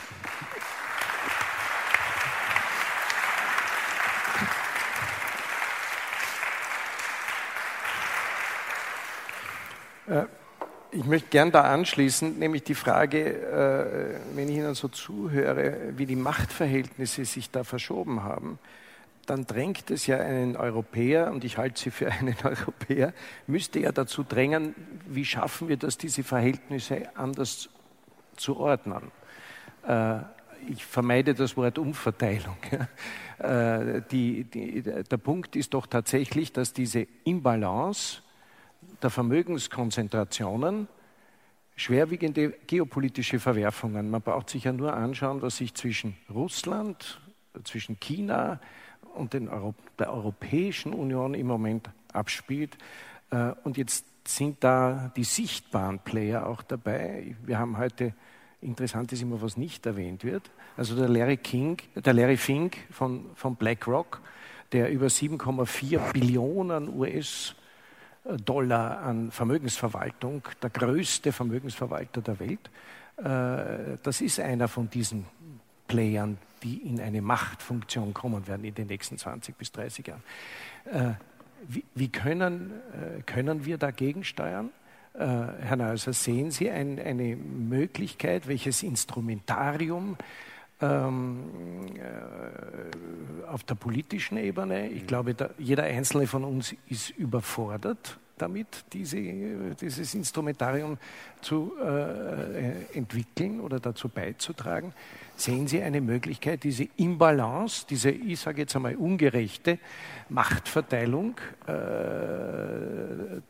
zu modifizieren, zu ändern, ob in kleinen oder größeren Schritten? Äh, ja, äh, ich muss jetzt ja auch was Radikales sagen, um nicht von links überholt zu werden, äh, gewissermaßen. ähm, ja, ich sehe das Problem natürlich auch. Ich habe ja also nur kurz angespielt auf die großen US-amerikanischen digitalen Unternehmen. Äh, China versucht denselben Weg zu gehen. Ähm, ich glaube, es wäre nicht richtig jetzt zu denken, dass wir in Europa auch diesen Weg äh, gehen sollten, sondern ich glaube, man braucht wirklich ein radikal anderes Modell. In Deutschland ist es natürlich so, dass KMUs, also kleine und mittlere Unternehmen, die vielleicht weniger börsenabhängig sind, äh, so etwas bilden wie ein Rückgrat der Wirtschaft. Da würde ich doch schon festhalten wollen dran. Äh, und ich glaube, das ist etwas, was man stärken muss. Und dann ist es das, glaube ich, was Eigentumsdemokratie genannt wird, auf Englisch a Property Owning Democracy. Man muss dafür sorgen, dass so viele Menschen wie möglich gerne auch schon früh äh, im Leben äh, wirtschaftliche Verantwortung übernehmen, daran beteiligt werden und es selbstverständlich ist, äh, zu wissen, dass sozusagen auch über diese Kapitalbeteiligung das eine wichtige ökonomische Tätigkeit ist, die mich mein Leben lang äh, begleiten wird. Ich glaube, Grundeinkommen ist etwas, worüber man noch äh, diskutieren kann. Ein bisschen unsicher bin ich, was sozusagen die These der, äh, des äh, Endes der Arbeit angeht. Ähm, ich glaube sozusagen, was wir sehen werden, ist äh, das Ende einer stark marktwirtschaftlich organisierten Arbeit das würde ich sofort unterschreiben. Und dann gibt es eben viele Bereiche, die sich nicht so gut marktwirtschaftlich organisieren lassen, in denen wir aber doch einen enormen Aufwuchs haben könnten. Pflege, Bildung. Die lassen sich halt nicht wie Märkte äh, strukturieren. Aber da könnten, also wenn wir an der Uni noch ein paar mehr Leute hätten und ich nicht mehr 70 Leute sieht man ja. Dann ist es so, also wenn ich nicht mehr 70 Leute in meinen Seminaren hätte, äh, sitzen hätte, sondern nur noch sieben, das wäre sicherlich für alle Beteiligten ein, ein enormer Anstieg von Wohlstand. Also ich glaube tatsächlich, dass diese Idee der Eigentumsdemokratie äh, dasjenige ist, was wir versuchen sollten stark zu machen. Äh, ein Begriff, der auch in den letzten 70 Minuten nicht gefallen ist, ist die Ressource, das Ressourcenlimit äh, wir, wir, leben nicht auf einer Welt mit unlimitierten Re Ressourcen. Ich, ja. ich das denke, stimmt nicht ganz. Äh, das stimmt nicht ganz. Ich wollte Sie eh ansprechen. Der, der Punkt ist, äh, wie, wie gehen wir? Ich glaube nämlich wirklich, das, was hier wunderbar beschrieben worden ist, ist eine Ouvertüre, dass sich die Mächtigen, die Mächte, egal ob sie jetzt im Finanz- oder im politischen Bereich angesiedelt sind, in Position bringen für den Kampf um die geringer werdenden Ressourcen, um es für ihre Nationen äh, dann erwerben zu können oder in der Hand zu halten oder die Schürfrechte oder weiß der Kuckuck was, Eigentum. Äh, äh, äh also es gibt nur mehr äh, Bauxit in ausreichender Menge. Die anderen Rohstoffe äh, im Moment werden schon langsam zum Spekulationsobjekt. Da werden Wetten abgeschlossen, was ich auch für unanständig halte. Sie haben gesagt, Sie haben es äh, mit angesprochen, weil es ein Konzept gibt. Bitte. Zwei Dinge noch dazu. Äh, zum einen bin ich überrascht, dass wir immer nur das bedingungslose Grundeinkommen vorsichtig ansprechen wollen. Ich habe jetzt vorher gehört einen, einen Punkt und ich habe, bin jetzt nicht ähm, frei von, von, Misstrauen gegenüber dem Grundeinkommen, keine Sorge. Ähm, allerdings finde ich spannend, wir haben vorgehört von nach der körperlichen Gesundheit ist diese finanzielle Gesundheit so wichtig für uns. Könnten wir machen. Wir könnten uns entscheiden, eine Finanzierung zu finden, um diese Basis finanzielle Gesundheit, nicht super gesund, aber es geht uns gut jeden Tag, wir können uns unser Nötigstes finanzieren, wir könnten das machen. Wir könnten uns dazu entschließen. So. Ich finde es sehr, sehr spannend, dass ich den Eindruck gewinne in der Diskussion, sei es mit ähm, Ökonomen, sei es mit Bankern, äh, sei es mit Philosophen, Ethikern, wie auch immer, dass immer diese, auch Politikern, Entschuldigung, wichtige Gruppe, dass immer diese Angst vorherrschend ist, was tun die dann damit? Arbeitet der dann wirklich noch was? Hackelt der dann noch was? Leistet der dann noch was? Warum sollten wir dann noch etwas leisten, wenn wir ja eh unser fixes Einkommen haben? Und ja, es könnte passieren. Es könnte einen Prozentsatz geben, der sich als moralisch nicht so hochwertig voraus, äh, also darstellt, wie wir uns alle sehen, weil wir würden auf jeden Fall was tun. Es könnte diesen Prozentsatz geben. Aber jetzt stelle ich eine andere Frage. Wir wollen nicht mal ernsthaft in die Diskussion dieser Frage eintreten, weil wir uns davor fürchten, dass es einen gewissen Satz, Prozentsatz an Menschen geben könnte, die das ausnutzen. Aber diesen Prozentsatz gibt es ja jetzt auch schon der wird sich nicht sonderlich verändern. Jetzt können Sie sagen, gut, wir müssen da mehr Experimente machen. Es gab auch Experimente, mehr oder minder erfolgreich, weil wir sind eben endliche Menschen mit unterschiedlichen Talenten. Spannend ist bei Experimenten, die in sehr, sehr unterschiedlichen Ländern und auf unterschiedlichen Kontinenten stattgefunden haben, ist, dass sich herausgestellt hat, äh, dass diese, dieses Grundeinkommen, auch wenn es jetzt nicht so hoch war wie jetzt, ich weiß nicht, ob sie 6.000 irgendwas Euro, sondern sagen wir mal so zwischen 600 und 1.000 Euro, ja, dass sich herausgestellt hat, dass diese Menschen Unternehmen zu gründen anfangen, dass die investieren, zum Beispiel in heimische Produkte, in lokale Produkte, dass sie Zeit finden für politische Tätigkeiten. Und da haben Sie einen sehr interessanten Punkt zum Thema Feminismus auch nochmal angesprochen und dem, ich nenne es ja nicht gern Feminismus, ich bin immer gern beim, beim Thema Emanzipation, weil es geht ja darum, sich aus Abhängigkeiten zu befreien. Und genau dieser Punkt, Menschen, die beispielsweise arbeitslos sind, die eben kein äh, finanzielles Kapital haben, sich selbst etwas aufzubauen, etwas in die Hand zu geben, führt belegbarerweise nicht dazu, dass die nichts mehr tun, sondern dass sie investieren, dass sie ermächtigt werden, überhaupt etwas zu tun. Ermächtigt beispielsweise Frauen aus Beziehungen auszubrechen, aus denen sie ökonomisch nicht rauskommen, weil sie kein Vermögen haben. Haben wir gesehen seit dem 18. Jahrhundert ermächtigt aber auch beispielsweise Talente zu entfalten, Ausbildungen zu beginnen. In den USA gab es ein Experiment dazu, ich bin mir jetzt nicht hundertprozentig sicher, in welchem Staat, es wurde abgebrochen, wo eine Kluft war, äh, wo man gesagt hat, was ist äh, bei diesem Experiment passiert mit den jungen Männern so zwischen 20 und 25 Jahren. Die haben in dieser Zeit nicht gearbeitet, wo sie dieses Einkommen als Experiment bekommen haben. Und dann hat man herausgefunden, die Wirtschaftswissenschaftler haben danach geschaut, was da passiert ist. Die haben in ihre Ausbildung investiert. Die haben eine weitere Ausbildung begonnen. Die haben nicht gleich zum Arbeiten begonnen, die haben versucht, noch eine Ausbildung abzuschließen. Das war diese Kluft. Also was ich da jetzt Ihnen mitteilen möchte, ist, dass ich dieses Misstrauen selbst bei mir beobachtet habe. Und ich finde es wahnsinnig spannend, dass wir so eine Chance jetzt gerade im Angesicht von Digitalisierung, Arbeitsplatzverlusten, die auf uns zukommen werden, Corona etc., noch immer nicht mutig genug sind zu sagen, diskutieren wir mal ernsthaft drüber rechnen wir uns das durch, weil es könnte dazu führen, dass wir gewisse Konflikte, auch Ressourcenknappheit etc., vielleicht mildern können. Wir werden Konflikte ziemlich sicher so nicht ausschließen können. Aber ich bin wirklich überrascht, dass wir so ein Problem haben, es unserem Nächsten zuzutrauen, verantwortungsvoll mit dieser Chance umzugehen. Die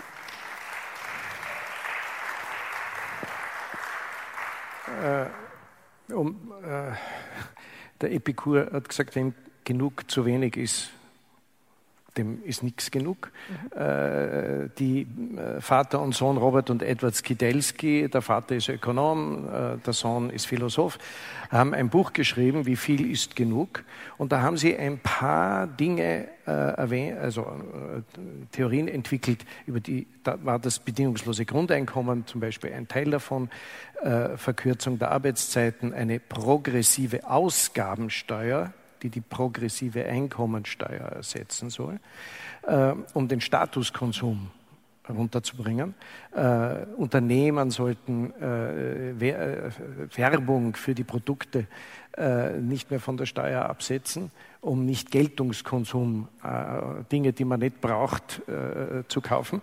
Und und anderes mehr. Also die, die Frage ist, mit welchen Instrumentarien, komme ich noch einmal dazu, äh, welche haben wir denn da in der Hand, äh, um zu, äh, sage ich mal, zu einer gerechteren Frage der Verteilung, das schließt Stichwort Sportler, Fußballer ein, verdiene ich, was ich bekomme, und bekomme ich, was ich verdiene.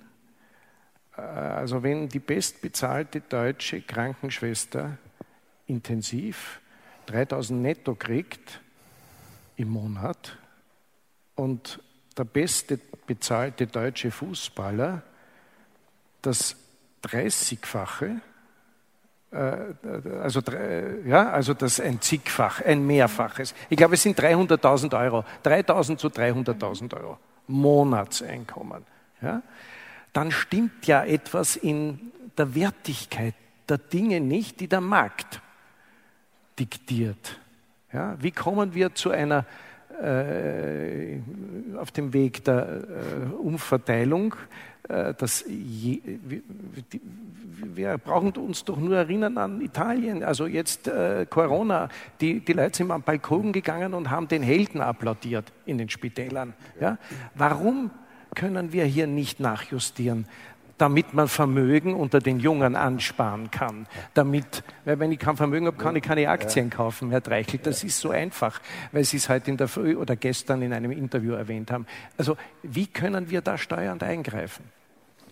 Ähm, ich, also ich glaube, wir, wir, haben hier ein, ein, ein großes Problem, weil äh, die, die Fußballer werden vom Markt bezahlt und die Krankenschwestern werden vom Spitalseigentümer, äh, entweder dem Staat oder einem Privaten bezahlt. Ich gebe Ihnen völlig recht, das ist der, der Wert der Arbeit äh, gesellschaftlich ist leider finanziell nicht darzustellen. Eine der ungerechtesten Sachen, die jetzt passieren, ist Corona. Hm? Weil wen trifft Corona? Corona trifft am meisten diejenigen, die selbstständig sind. Hm? Ähm, viele Selbstständige, die auch Arbeitsplätze schaffen, ob sie jetzt Künstler sind oder Veranstalter oder was auch immer, oder junge Unternehmer, die zufällig halt jetzt ihr ganzes, ihre ganzen Ersparnisse in irgendwas hineingesteckt haben, Arbeitsplätze geschaffen haben und von einem Tag auf den anderen ist alles weg. Während Beamte, ähm, äh, Professoren, Leute wie ich, äh, ich, ich kriege meine Pense, er kriegt sein ähm, äh, Professorengehalt oder und, und uns trifft es nicht wahnsinnig. Selbstständige trifft es enorm. Hm? Total ungerecht. Was wollen Sie dagegen tun? Hm? Ähm, äh, die, man kann von staatlicher Seite aus helfen und einspringen. Jetzt stellen wir enorm viel Kapital äh, den Staaten zur Verfügung. Und zwar diesmal nicht in Form von Krediten, sondern einen sehr hohen Be Betrag in Form von Eigenkapital. Die einzige Form von Eigenkapital, die wir derzeit jetzt haben, sind die Fixkostenzuschüsse in Österreich, wo wir äh, Leuten äh, die Kosten ersetzen, die von Corona besonders hart getroffen sind. Aber viele Unternehmer können sich sagen, also wenn ich jetzt Italien oder Ungarn oder Rumänien sehr viel Kapital gebe, warum kriege ich keines? Also ich kann von staatlicher Seite natürlich immer intervenieren. Und wenn Sie jetzt bezeichnen den richtigen, den richtigen Gehalt für die beste Krankenschwester Österreichs, würde ich sagen, die sollte wahrscheinlich 25.000 Euro im Monat verdienen, wenn sie wirklich die allerbeste ist. Damit dann noch die 5.000 Beste äh, 10.000 verdienen. Was verdienen sie alle? Relativ nicht, nicht sehr viel mehr als das, als das Grundeinkommen. Wie wollen, wie wollen Sie es ändern?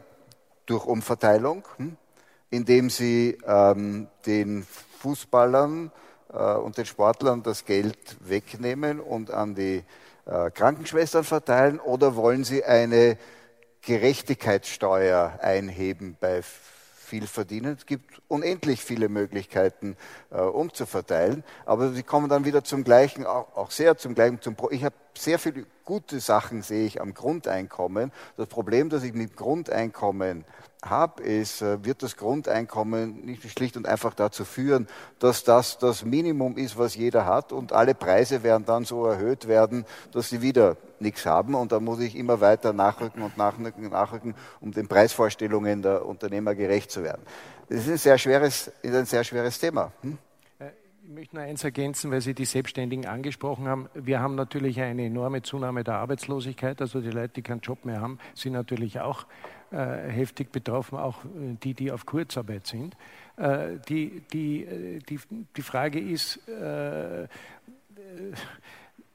auf Vorrat zu denken. In welche Richtung kann sich die, das Wirtschaftssystem weiterentwickeln? Wir kennen ich würde mal sagen, Corona ist schon ein, äh, nach der 2008 äh, Finanzkrise äh, ein zweiter äh, Fingerzeig, von wem auch immer, äh, diese Fortschreibung linear, die Entwicklung, es wird so weitergehen, es wird nicht so weitergehen. Wir sollten eigentlich Sicherheits... Wir sollten überlegen, was machen wir, wenn eine wirkliche Krise äh, das System erfasst. Ich will gar nicht von der zweiten oder dritten Welle äh, Corona reden. Was tun wir dann? Äh, oder äh, lehnen wir uns zurück und sagen, es muss kommen, damit wir begreifen, dass wir ein Umdenken müssen. Aber das hielte ich ja für etwas unklug. Irgendwelche Maßnahmen, die Sie mir ist es gleich, weil Nietzsche schon so oft gefallen ist in Bezug auf mich, diese Umwertung ja, äh, rein, jetzt mal ganz platt ausgedrückt. Ähm, Finde ich mal, dass es wichtig Werte, Ja, vielleicht, aber jetzt im Sinne von Marktwerte. Also ich glaube, dass es die Diskussion tatsächlich erschwert. Das sage ich jetzt tatsächlich als jemand, der mit Begriffen hantiert, wenn wir ständig von dem Markt sprechen, als etwas, was uns nicht betrifft.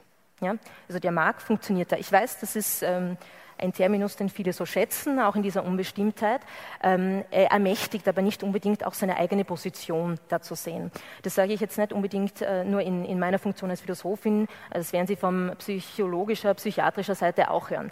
Ähm, ich komme nochmal zu dem zurück, was ich ähm, in dem Impuls sagen wollte, und das wäre auch mein Vorschlag einer ersten Maßnahme. Ja, es, ich glaube nicht, dass es die Maßnahme gibt oder diese Lösung. Aber ich denke tatsächlich, wir nehmen Geld nicht ernst genug.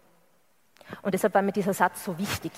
Und wir nehmen es nicht ernst genug, indem wir nicht sehen, dass auch wir die sind, äh, die mit diesem Geld hantieren. Also zu sagen, was soll man jetzt tun? Soll man die Krankenschwester einfach mehr bezahlen? Ähm, mein erster Impuls wäre selbstverständlich. Mein zweiter wäre, es geht um die, die fehlende Proportion dieser Tätigkeiten, die fehlende Geringschätzung, die wir mit dieser Bezahlung als Wert, als Preiswert ausdrücken. Und was ich auch in, im Sinne der Corona-Krise erlebt habe, und deshalb bin ich immer sehr allergisch, wenn diese Heldinnen des Alltags so herausbrechen, ja, die dann beklatscht werden. Klatschen reicht nicht. Also wir haben festgestellt, es gibt Jobs, die sehr, sehr wichtig sind, die einen niedrigen sozialen Status haben, die schlecht bezahlt werden, die miserable Arbeitsbedingungen haben. Und der Lohn dafür ist das Etikett Helden und Klatschen. Ich finde, das verrät sehr viel über uns als Gesellschaft. Ja? Äh, was ich damit sagen will, ist, zu sagen politisch, gerade wenn es um Jobs geht, im pädagogischen Bereich, aber auch zum Beispiel äh, um ähm, unter Anführungszeichen systemrelevante Jobs in Supermärkten ist, politisch zu fordern, bessere Arbeitsbedingungen. Eine Bezahlung, dass auch eine Alleinerzieherin davon leben kann. Eine gute Kinderbetreuung, dass das möglich ist. Gilt bitte übrigens auch, sind da Männer mit gemeint. Ja? Aber eine Gesellschaft, die darauf baut, dass es funktioniert, wenn es gute Zeiten sind, wir sehen jetzt gerade, wir sind nicht so stabil, wie wir gedacht haben. Unser System ist nicht so stabil. Daraus die, die, die Forderung oder den Appell abzuleiten, wir müssten jetzt noch stärker dieses System vertreten, noch wettbewerbsorientierter werden, vielleicht noch eskalierend funktionieren, indem wir sagen, wir wollen jetzt noch mehr Ressourcen äh, an uns ziehen, halte ich jetzt ähm, tatsächlich für einen sehr, sehr schlechten Zugang. Also wir können es probieren. Die Frage ist, äh, werden wir tatsächlich dadurch unseren Wohlstand erhalten oder liefern wir uns nicht als Gesellschaft auch dem aus, dass wir viel stärkere soziale Konflikte haben, wenn arm und reich, joblos und äh, Privilegierte, die einen sehr guten Job haben, zusammenstoßen. Ähm, also wir leben noch immer, äh, mhm. auch jetzt in, auf Österreich gesehen, in einem Land.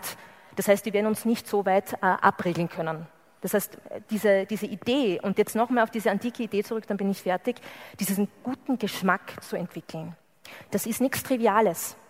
Das bedeutet, sich zu überlegen, ob nicht das, was wirklich jetzt würde ich sagen, sogar, ich wage es jetzt, ja, moralisch verwerflich ist an unserem Lebensstil derzeit, nicht unsere, ähm, der Pascal Bruckner hat es Routine der Ausschweifung genannt, ist. Dass wir glauben, dass wir etwas konsumieren können zu einem sehr, sehr günstigen Preis, ja, die billige Gänseleber ja, wird nicht sozial äh, gerecht und auch nicht umweltverträglich hergestellt sein. Und jetzt stellt sich die Frage, ja, was ist dann dieser gute Geschmack des Schönen, Gerechten und Guten? Was kann ich stattdessen konsumieren? Und ich glaube, da ist schon die Verantwortung am Einzelnen. Mhm. Die, eine zweite Annäherungsmöglichkeit ist äh, Wachstum äh, in den nächsten 20, 30 Jahren. Wie soll dieses Wachstum äh, dass ein bisschen, äh, habe ich schon das Gefühl, vergötzt wird. Äh, wie soll dieses Wachstum denn funktionieren, aussehen? Bei limitierten Ressourcen. Es wird nicht für alles eine technische Lösung geben. Christoph Badelt, der Chef des Wirtschaftsforschungsinstituts, hat, äh, Instituts hat äh, auf die Frage, gibt es ein äh, Wirtschaftssystem ohne Wachstum, äh, vor äh, zwei Wochen äh, gemeint, ja, das gibt schon. Mit Wachstum ist es nur einfacher. Es gehe aber nicht darum, wie stark, sondern wie man wächst und wer am Wachstum partizipiert und äh, wie kann so ein Wachstum, ein qualitatives aussehen. Die Frage an die beiden Herren, Herr Neusau. Also ich möchte kurz noch mal was zu Märkten sagen, um darüber äh, zum Wachstum zu kommen, denn ich glaube, dass wir unbedingt an der Idee des Marktes festhalten äh, müssen als Steuerungsprinzip, äh, weil es ein Gegengewicht gegen den Staat darstellt und ähm, weil darüber eben auch eine massive Partizipation stattfindet. Auf dem Markt stimmt gewissermaßen jeder mit ab. Die zentrale Frage ist meiner Meinung nach, äh, wie schaffen wir das, dass auch auf dem Markt die Stimme eines jeden ungefähr gleich viel zählt. Äh, durch Armut und Reichtum ist das eben sehr, unter sehr unterschiedlich. Ähm, und es ist so, dass ähm, ähm, wir deswegen, glaube ich, auch durch ein Grundeinkommen allein das Problem nicht in den Griff kriegen werden, weil das diese Positionalität der Güter ähm, und sozusagen die Relativität der Kaufkraft nicht mit berücksichtigt. Deswegen ist ja die Idee einer Untergrenze und einer Obergrenze, um einen Korridor zu schaffen, der dann für so etwas sorgt wie Solidarität. Und da gibt es zwei Arten, damit umzugehen. Das eine ist immer redistributiv, man verteilt im Nachhinein um. Das ist aber sehr äh, unpraktisch, äh, weil das immer wieder Verteilungskämpfe, immer wieder politische Diskussionen äh, zum Vorschein bringt und immer wieder geschachert wird.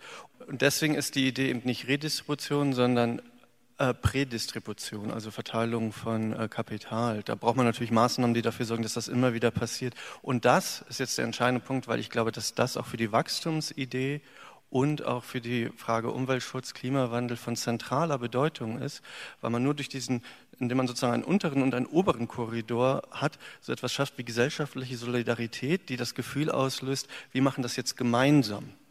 Ähm, in welchem Bereich wollen wir wachsen, in welchem Bereich wollen wir vielleicht schrumpfen und dann trifft es uns alle gleichermaßen und ist nicht immer mit einem neuen Verteilungskampf äh, konfrontiert.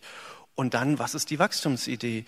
Ich meine, letztlich ist es so, äh, Wachstum wird über das Bruttosozialprodukt äh, äh, gemessen. Wir müssen halt gucken, was wir da reinstecken wollen und was nicht. Ja, ich ärgere mich schon immer, dass es sehr viele Leute gibt, dass das, was ich tue, da nicht drin vorkommt. Ja, als würde sozusagen philosophische Arbeit nicht sozusagen zum Wachstum einer Gesellschaft äh, beitragen, weil ich gewissermaßen nicht sozusagen äh, dabei Geld ausgebe. Ja, also da müssen wir uns fragen, wie wir die Wachstumsidee überhaupt denken. Und dann, glaube ich, ist das so, dass wir als Gesellschaft weiter wachsen können.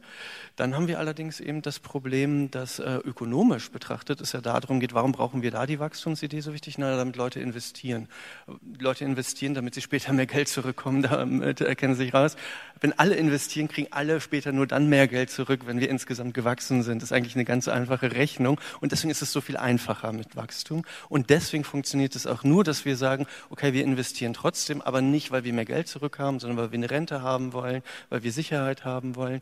Dann kann man auch sagen, wir haben sozusagen eine statische äh, Gesellschaft. Aber das ist, glaube ich, auf diesen Korridor angewiesen. Und das ist auch ein Problem mit starker Kapitalkonzentration. Dann investiere ich nicht, weil ich meine Rente sichern muss oder weil ich auf schlechte Zeiten sparen möchte, sondern dann will ich da, dafür was zurückhaben. Und der französische Ökonom, das ist ja die Thomas Piketty, der hat es halt gezeigt, so läuft es und das ist ein Problem. Ja. Auch zu einem anderen Begriff den Sie nämlich erwähnt haben, was unter Reichtum zu verstehen ist. Also nicht äh, sozusagen das Bankkonto äh, oder die Vermögensbilanz, sondern das, was ich mit ja. etwas weniger ist, vielleicht tatsächlich mehr mehr soziale Begegnung, ja. äh, mehr Achtsamkeit, was die eigene Gesundheit angeht, etc. Ja, das glaube ich auch. Ähm, das ist sicherlich hilfreich. Allerdings zwei Bemerkungen. Ich glaube auch, dass es dann darum geht, dass wir sozusagen andere Vorstellungen vom guten Leben entwickeln und wieder stark machen. Äh, es gibt auch individuelle Avantgardisten, die das vorantreiben. Damit wir es gesamtgesellschaftlich schaffen können, brauchen wir aber die Strukturen. Und dann glaube ich auch, das, was Sie so schön finanzielle Gesundheit genannt haben, etwas ist, was da reinkommen muss. Äh, da hatte klarerweise Aristoteles gegenüber Platon recht, der halt gesagt hat, äh, Geld ist nicht sozusagen hinreichend für ein gutes Leben, aber notwendig. Äh, für ein gutes Leben. Und das ist ja auch klar äh, bewiesen inzwischen. Ja, Leute, die arm sind, wenn die in den Supermarkt gehen, dann gehen die raus und haben einen Stresspegel, der ist da oben. Ja, und das ist äh, klarerweise so. Ich frage mich, äh, wie das bei Superreichen ist. Äh, da wüsste ich auch mal gern, wie da die äh, Zahlen sind, ob die auch einen Stresspegel haben, wenn auf ihrem Konto plötzlich es von 130 auf 120 Milliarden runtergegangen ist. Aber das ist vielleicht ein anderes Thema. Äh, der, der, Punkt ist, äh, wenn, wenn, man dann verlangt, äh, definieren wir doch den Reichtum ein bisschen anders um, dass dann die, die wirklich arm sind, also die unter der Armutsschwelle, an der Armutsgrenze leben, sagen, na ihr Mittelständler oder ihr, die ihr 3000 oder 4000 Euro netto im Monat habt, habt leicht reden. Von uns für die Allgemeinheit, man soll doch ein bisschen verzichten. Äh, wie, äh, das ist ja eine der großen Sorgen, wie, wie schafft man diese auch politisch durch die Maßnahmen, diese Balance? Herr Treichel. Ja, also ich, ich glaube, eines der Probleme, das wir haben, ist, dass es ähm, ähm, auf, auf, der Welt im Wesentlichen nur vier Sachen gibt, in die ein normaler Mensch investieren kann. Hm? Das eine sind Zinsprodukte, ob das jetzt Anleihen sind, Sparbücher, Bausparverträge oder was auch immer, das, was wir alles als seriöses Investieren betrachten. Ähm, dann gibt es Aktien ähm, und dann gibt es Rohstoffe und Immobilien. Vier Sachen. Was anderes kenne ich nicht. Ich würde den meisten Menschen davon abraten, in äh, Rohstoffe zu investieren, vielleicht außer Gold oder Platin, aber ich würde Ihnen nicht anraten, in Sojabohnen oder Kakao oder solche Sachen zu investieren, wenn Sie nicht wirklich sehr viel davon verstehen. Hm? Ähm, und die eine Kategorie, die, die, die große, Anleihen, Sparbücher, Bausparverträge, die gibt es nicht. Oder mit der kann man nichts mehr verdienen, sondern man verliert sogar ähm, äh, Geld damit äh, derzeit äh, nach Inflation. Also stürzt sich alles auf die einzige Kategorie, die es gibt und die als seriös betrachtet wird, weil Kapitalmarkt und Aktien betrachten wir nicht seriös. Alle, die dort investieren, sind Spekulanten ähm, und daher kaufen wir Immobilien. Hm? Daher kaufen alle Leute so ab 4000 äh, netto im Monat, also schon die Wohlhabenderen, wenn sie Geld übrig haben, nachdem sie keine Rohstoffe kaufen, bei den Anleihen und Sparbüchern nichts verdienen, Aktien unseriös finden, gehen alle in Immobilien hinein. Hm? Ähm, das hat wiederum zur Folge, dass junge Familien, ähm, die eben nicht 4000 netto oder 3000 netto im Monat haben, äh, sich die Immobilien, die sie gerne haben wollen, nicht mehr leisten können, weil sie zu teuer äh, geworden sind ich sehe keine andere Möglichkeit außer durch staatliche Intervention, aber ich würde auch gerne einen Teil ohne staatliche Intervention lösen können, dass wir einen Weg finden, wie wir die Leute, die alles in Immobilien stecken, ein bisschen in den Kapitalmarkt hineinbringen würden. Da sind natürlich Sachen wie Wirecard und so nicht gerade äh, sehr hilfreich. Aber wir leben ja in Wirklichkeit in einer Welt, wo Politiker und auch Menschen sagen, also bei, uns in, in, in, Deutschland und in Europa, also wenn, wenn ich mir einen C, CSU oder CDU-Politiker vorstelle, um nicht äh, Österreicher zu nennen, der sagt, also, nee, also wirklich seriös nicht, also das Rückgrat der deutschen Wirtschaft, das sind unsere Familienbetriebe. Nicht wahr? Also die, die, die, also das ist langfristig und, und die teilen nicht und die gehen nicht nur auf kurzfristige Rendite, so wie die börsennotierten Unternehmen, die alle nur so auf Quartalszahlen hingehen und das äh, teufeln. Und wirklich Deutschland lebt nur von Familienbetrieben. Ich kann es aber auch umdrehen. In Wirklichkeit sage ich als Politiker, alle diejenigen, die ähm, sagen, ich behalte mir 100 Prozent von meiner erfolgreichen Firma, ich denke nicht daran, für Wachstumsmöglichkeiten 10 oder 20 oder vielleicht sogar die Mehrheit an meiner Firma abzugeben. Ich behalte alles für mich selber. Das sind die Guten. Und die, die sagen, ich baue eine erfolgreiche Firma, aber ich lasse die Menschen auch daran partizipieren oder Pensionsfonds daran partizipieren, das sind die Bösen, das sind die Spekulanten. Sehr schwieriges, schwieriges Thema. Dieses Thema hat zur Folge, dass über zwei Drittel der Pensionsaktiver in Deutschland und in Österreich und in Italien und in Frankreich in Amerika investiert wird, weil wir bei uns nichts zum Investieren haben. Und das wird für Europa ein Riesenproblem werden. Und da muss ich etwas machen. Also ich wäre sehr, sehr dafür, dass wir uns äh, äh überlegen, wie schaffen wir Investitionsmöglichkeiten für den Staat, für Pensionskassen. Staaten haben kein Geld. Der einzige Staat in Europa, der wirklich Geld hat, ist Norwegen, weil sie ihr Öl in einen riesigen Investitionsfonds hineinstecken. Sonst, wir sind hier, wir finanzieren den Staat. Der Staat hat keine andere Möglichkeit, außer Steuereinnahmen äh, zu generieren. Und da kann er zwischen Substanzsteuern, Einkommensteuern und Konsumsteuern differenzieren. Und eine Sache, da bin ich schon am Ende. Ich stelle fest, dass Staaten grundsätzlich immer auf die Einkommensteuer gehen, weil Vermögens- und Erbschaftssteuern zu kompliziert sind. Und ich glaube, das wird sich ändern müssen. Äh, dieses Manko, das Sie jetzt gerade beschrieben haben, was äh, die äh, Pensionsfonds angeht, also dass wir keine in Europa keine Entsprechung, also keine Betriebe haben, in die man aktienmäßig investiert, das, da springt im Moment ja äh, profitiert sehr stark BlackRock, was ich zuerst äh, angesprochen habe, die zwei Drittel, glaube ich, von ihrem Gesamtvermögen von der Vermögensseite her in solche Langfrist-Pensionsfonds etc. investieren. Also da wäre wirklich politischer äh, Handlungsbedarf.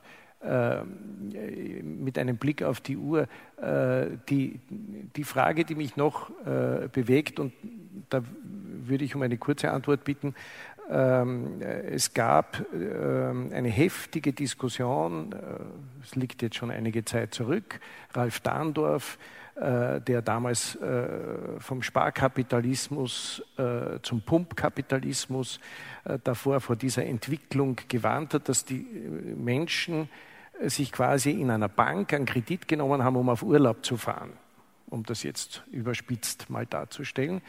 Äh, und das dann mit Ratenzahlung sozusagen wieder abgedient äh, haben bis zum nächsten Urlaub. Ähm, da gab es äh, schon aus, auch aus den USA, Daniel Bell zum Beispiel gesagt hat, die Ratenzahlung war ein Sündenfall.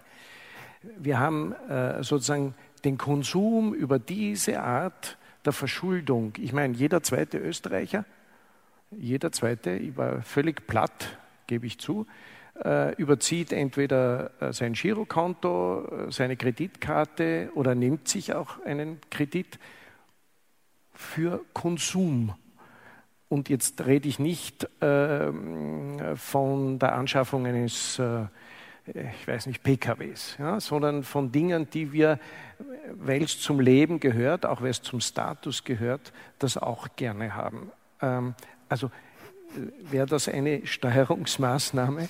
Äh, welche, würde die erste Bank dann mehr Kunden in der zweiten Bank haben, äh, wenn, wenn äh, das Ratengeschäft sozusagen eingedämmt würde? Ähm, was kann man tun, um den Konsum für sinnvolle Sachen ja, zu steuern? Ja, also ich habe mich mit der Konsumethik auch länger beschäftigt und bin davon ganz ab, muss ich zugeben, weil ich denke, wenn sich etwas nicht steuern lässt, äh, moralisch, dann das. Ähm, da gibt es Pioniere, da gibt es Avantgardisten, aber die haben eine politische Wirkungsmacht. Und das Problem scheint mir wieder an der Wachstumsidee äh, zu stecken. Im Kreislauf ist es halt so, naja, wenn wir wachsen wollen, müssen wir mehr produzieren. Wenn wir mehr produzieren, muss halt mehr konsumiert werden. Ähm, egal was gewissermaßen. Also wenn man das lenken will und wenn man möchte, dass keine äh, Raten aufgenommen wird, dann muss man, glaube ich, an anderer äh, Stelle setzen, ansetzen. Und da würde ich wieder gehen auf die, eine andere Verteilung von Kapital. Und da würde ich dann wieder stark machen, dass wir das anders strukturieren müssen in der Gesellschaft.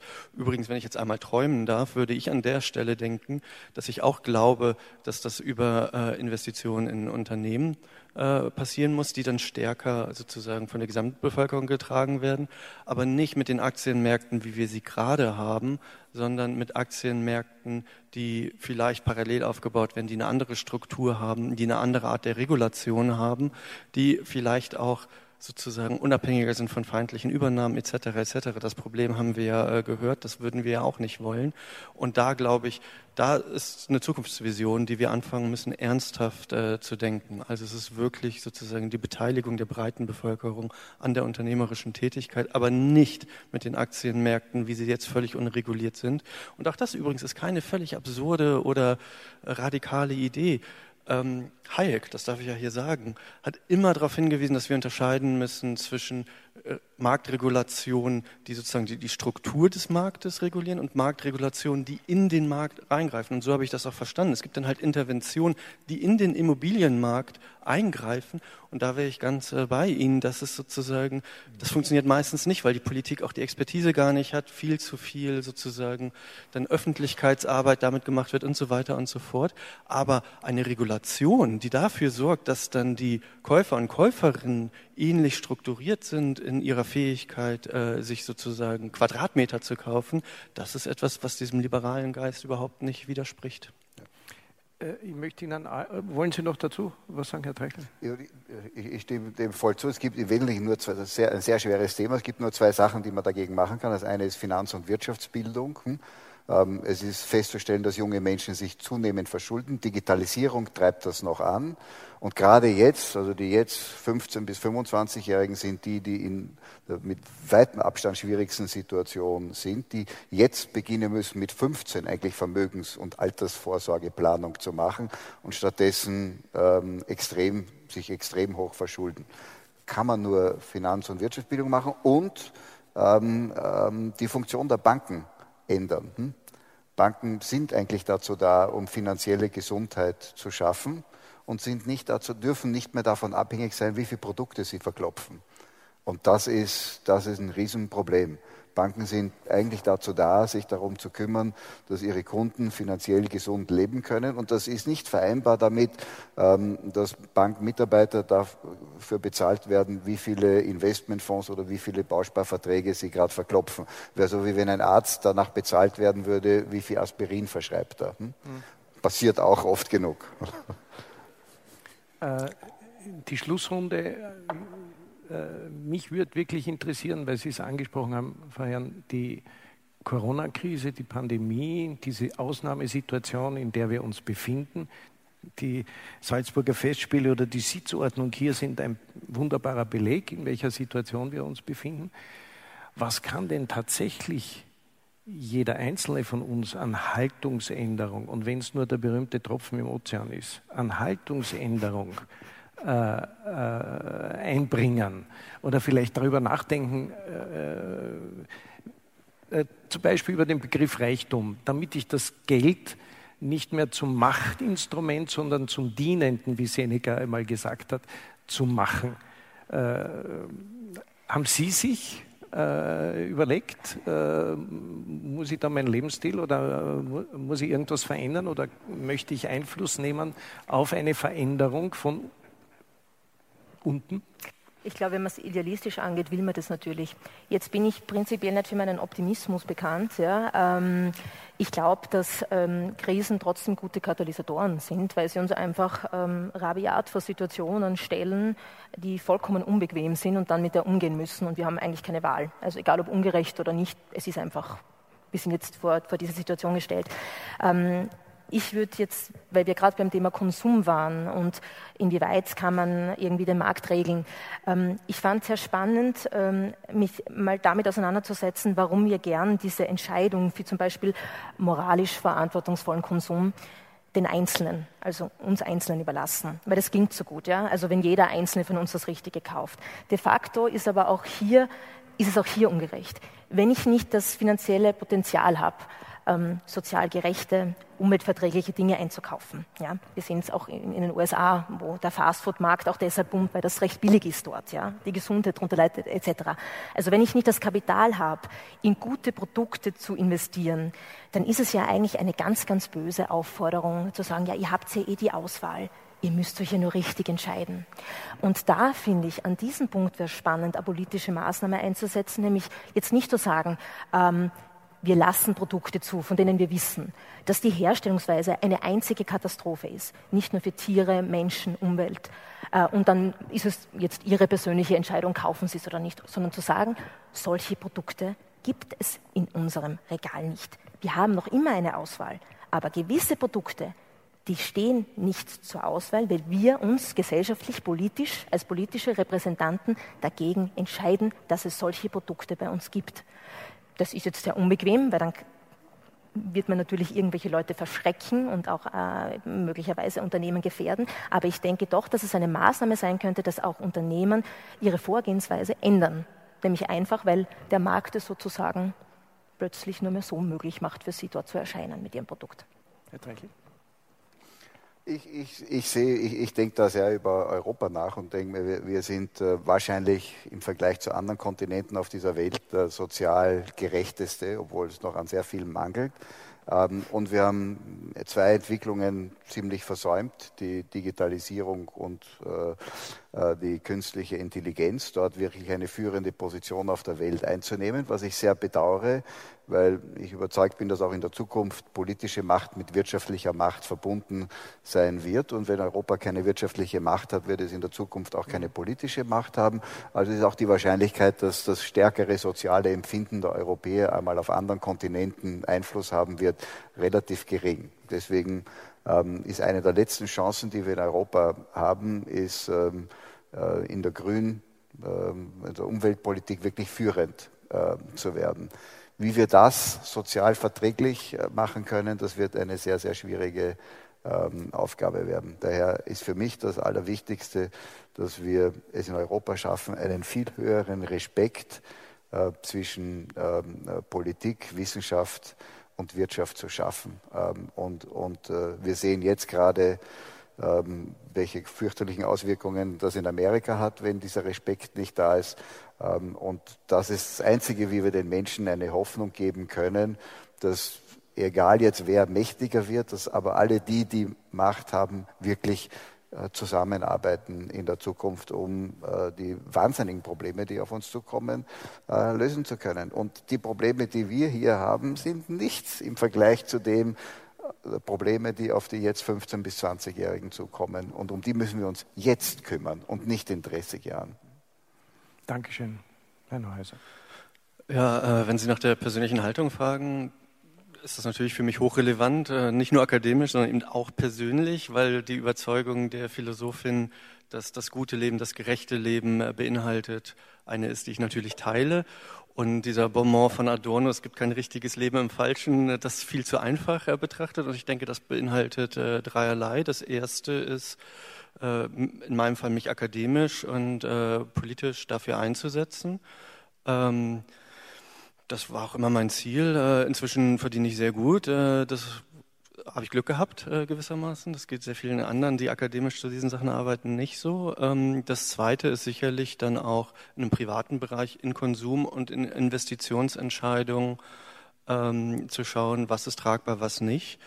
Und das Dritte, und das finde ich wichtig, und da glaube ich auch, dass das etwas ist, was viele im Moment bewegt, ähm, äh, äh, auch durch die Corona-Krise, gehen wir eigentlich mit den Menschen äh, um uns herum hinreichend respektvoll um? Ähm, und das ist etwas, wo ich auch nochmal angefangen habe, mehr darüber zu reflektieren. Natürlich im Supermarkt, äh, in sozusagen der Arztpraxis. Und was heißt das eigentlich, sich auch im Wirtschaftsleben und im Supermarkt einkaufen zu gehen, ist eine Teilnahme am Wirtschaftsleben, sich respektvoll äh, zu verhalten. Und das ist, glaube ich, auch etwas, was Europa noch äh, unterscheidet von anderen libertären äh, Weltregionen, dass wir diese Idee nicht aufgegeben haben, dass solche Sachen wie Respekt im Wirtschaftsleben eine wichtige Rolle spielen. Und das ist etwas, was man wirklich jeden Tag im Alltag auch tatsächlich ausüben kann. Vielen Dank, vielen Dank, Frau Professor Hirn. Herr Treichel, danke fürs Kommen, Herr Neuhäuser. Das war der Journalist Michael Kerbler am Ende der Podiumsdiskussion über die Bedeutung des Geldes in unserer Gesellschaft. Mit dabei waren der Banker Andreas Treichel, die Philosophin Liz Hirn und der Politikwissenschaftler Christian Neuhäuser. Vielen Dank an Caroline Wierhahn von den Salzburger Festspielen, die diese Übertragung möglich macht. Ich bedanke mich von allen, die uns auf UKW hören, im Freirad Tirol und auf Radio Agora in Kärnten. Aktuelle Kulturberichte gibt es jede Woche im Falter. Wenn Sie das interessiert, sollten Sie den Falter abonnieren. Ein Falter-Abo kann man auch im Internet bestellen. Das geht über die Internetadresse abo.falter.at. Ursula Winterauer hat die Signation gestaltet. Anna Goldenberg betreut die Technik. Ich verabschiede mich bis zur nächsten Folge.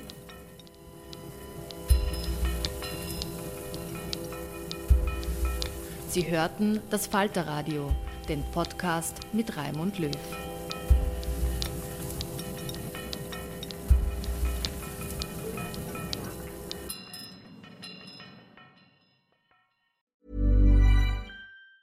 Even on a budget, quality is non-negotiable. That's why Quince is the place to score high-end essentials at 50 to 80% less than similar brands. Get your hands on buttery soft cashmere sweaters from just 60 bucks, Italian leather jackets, and so much more.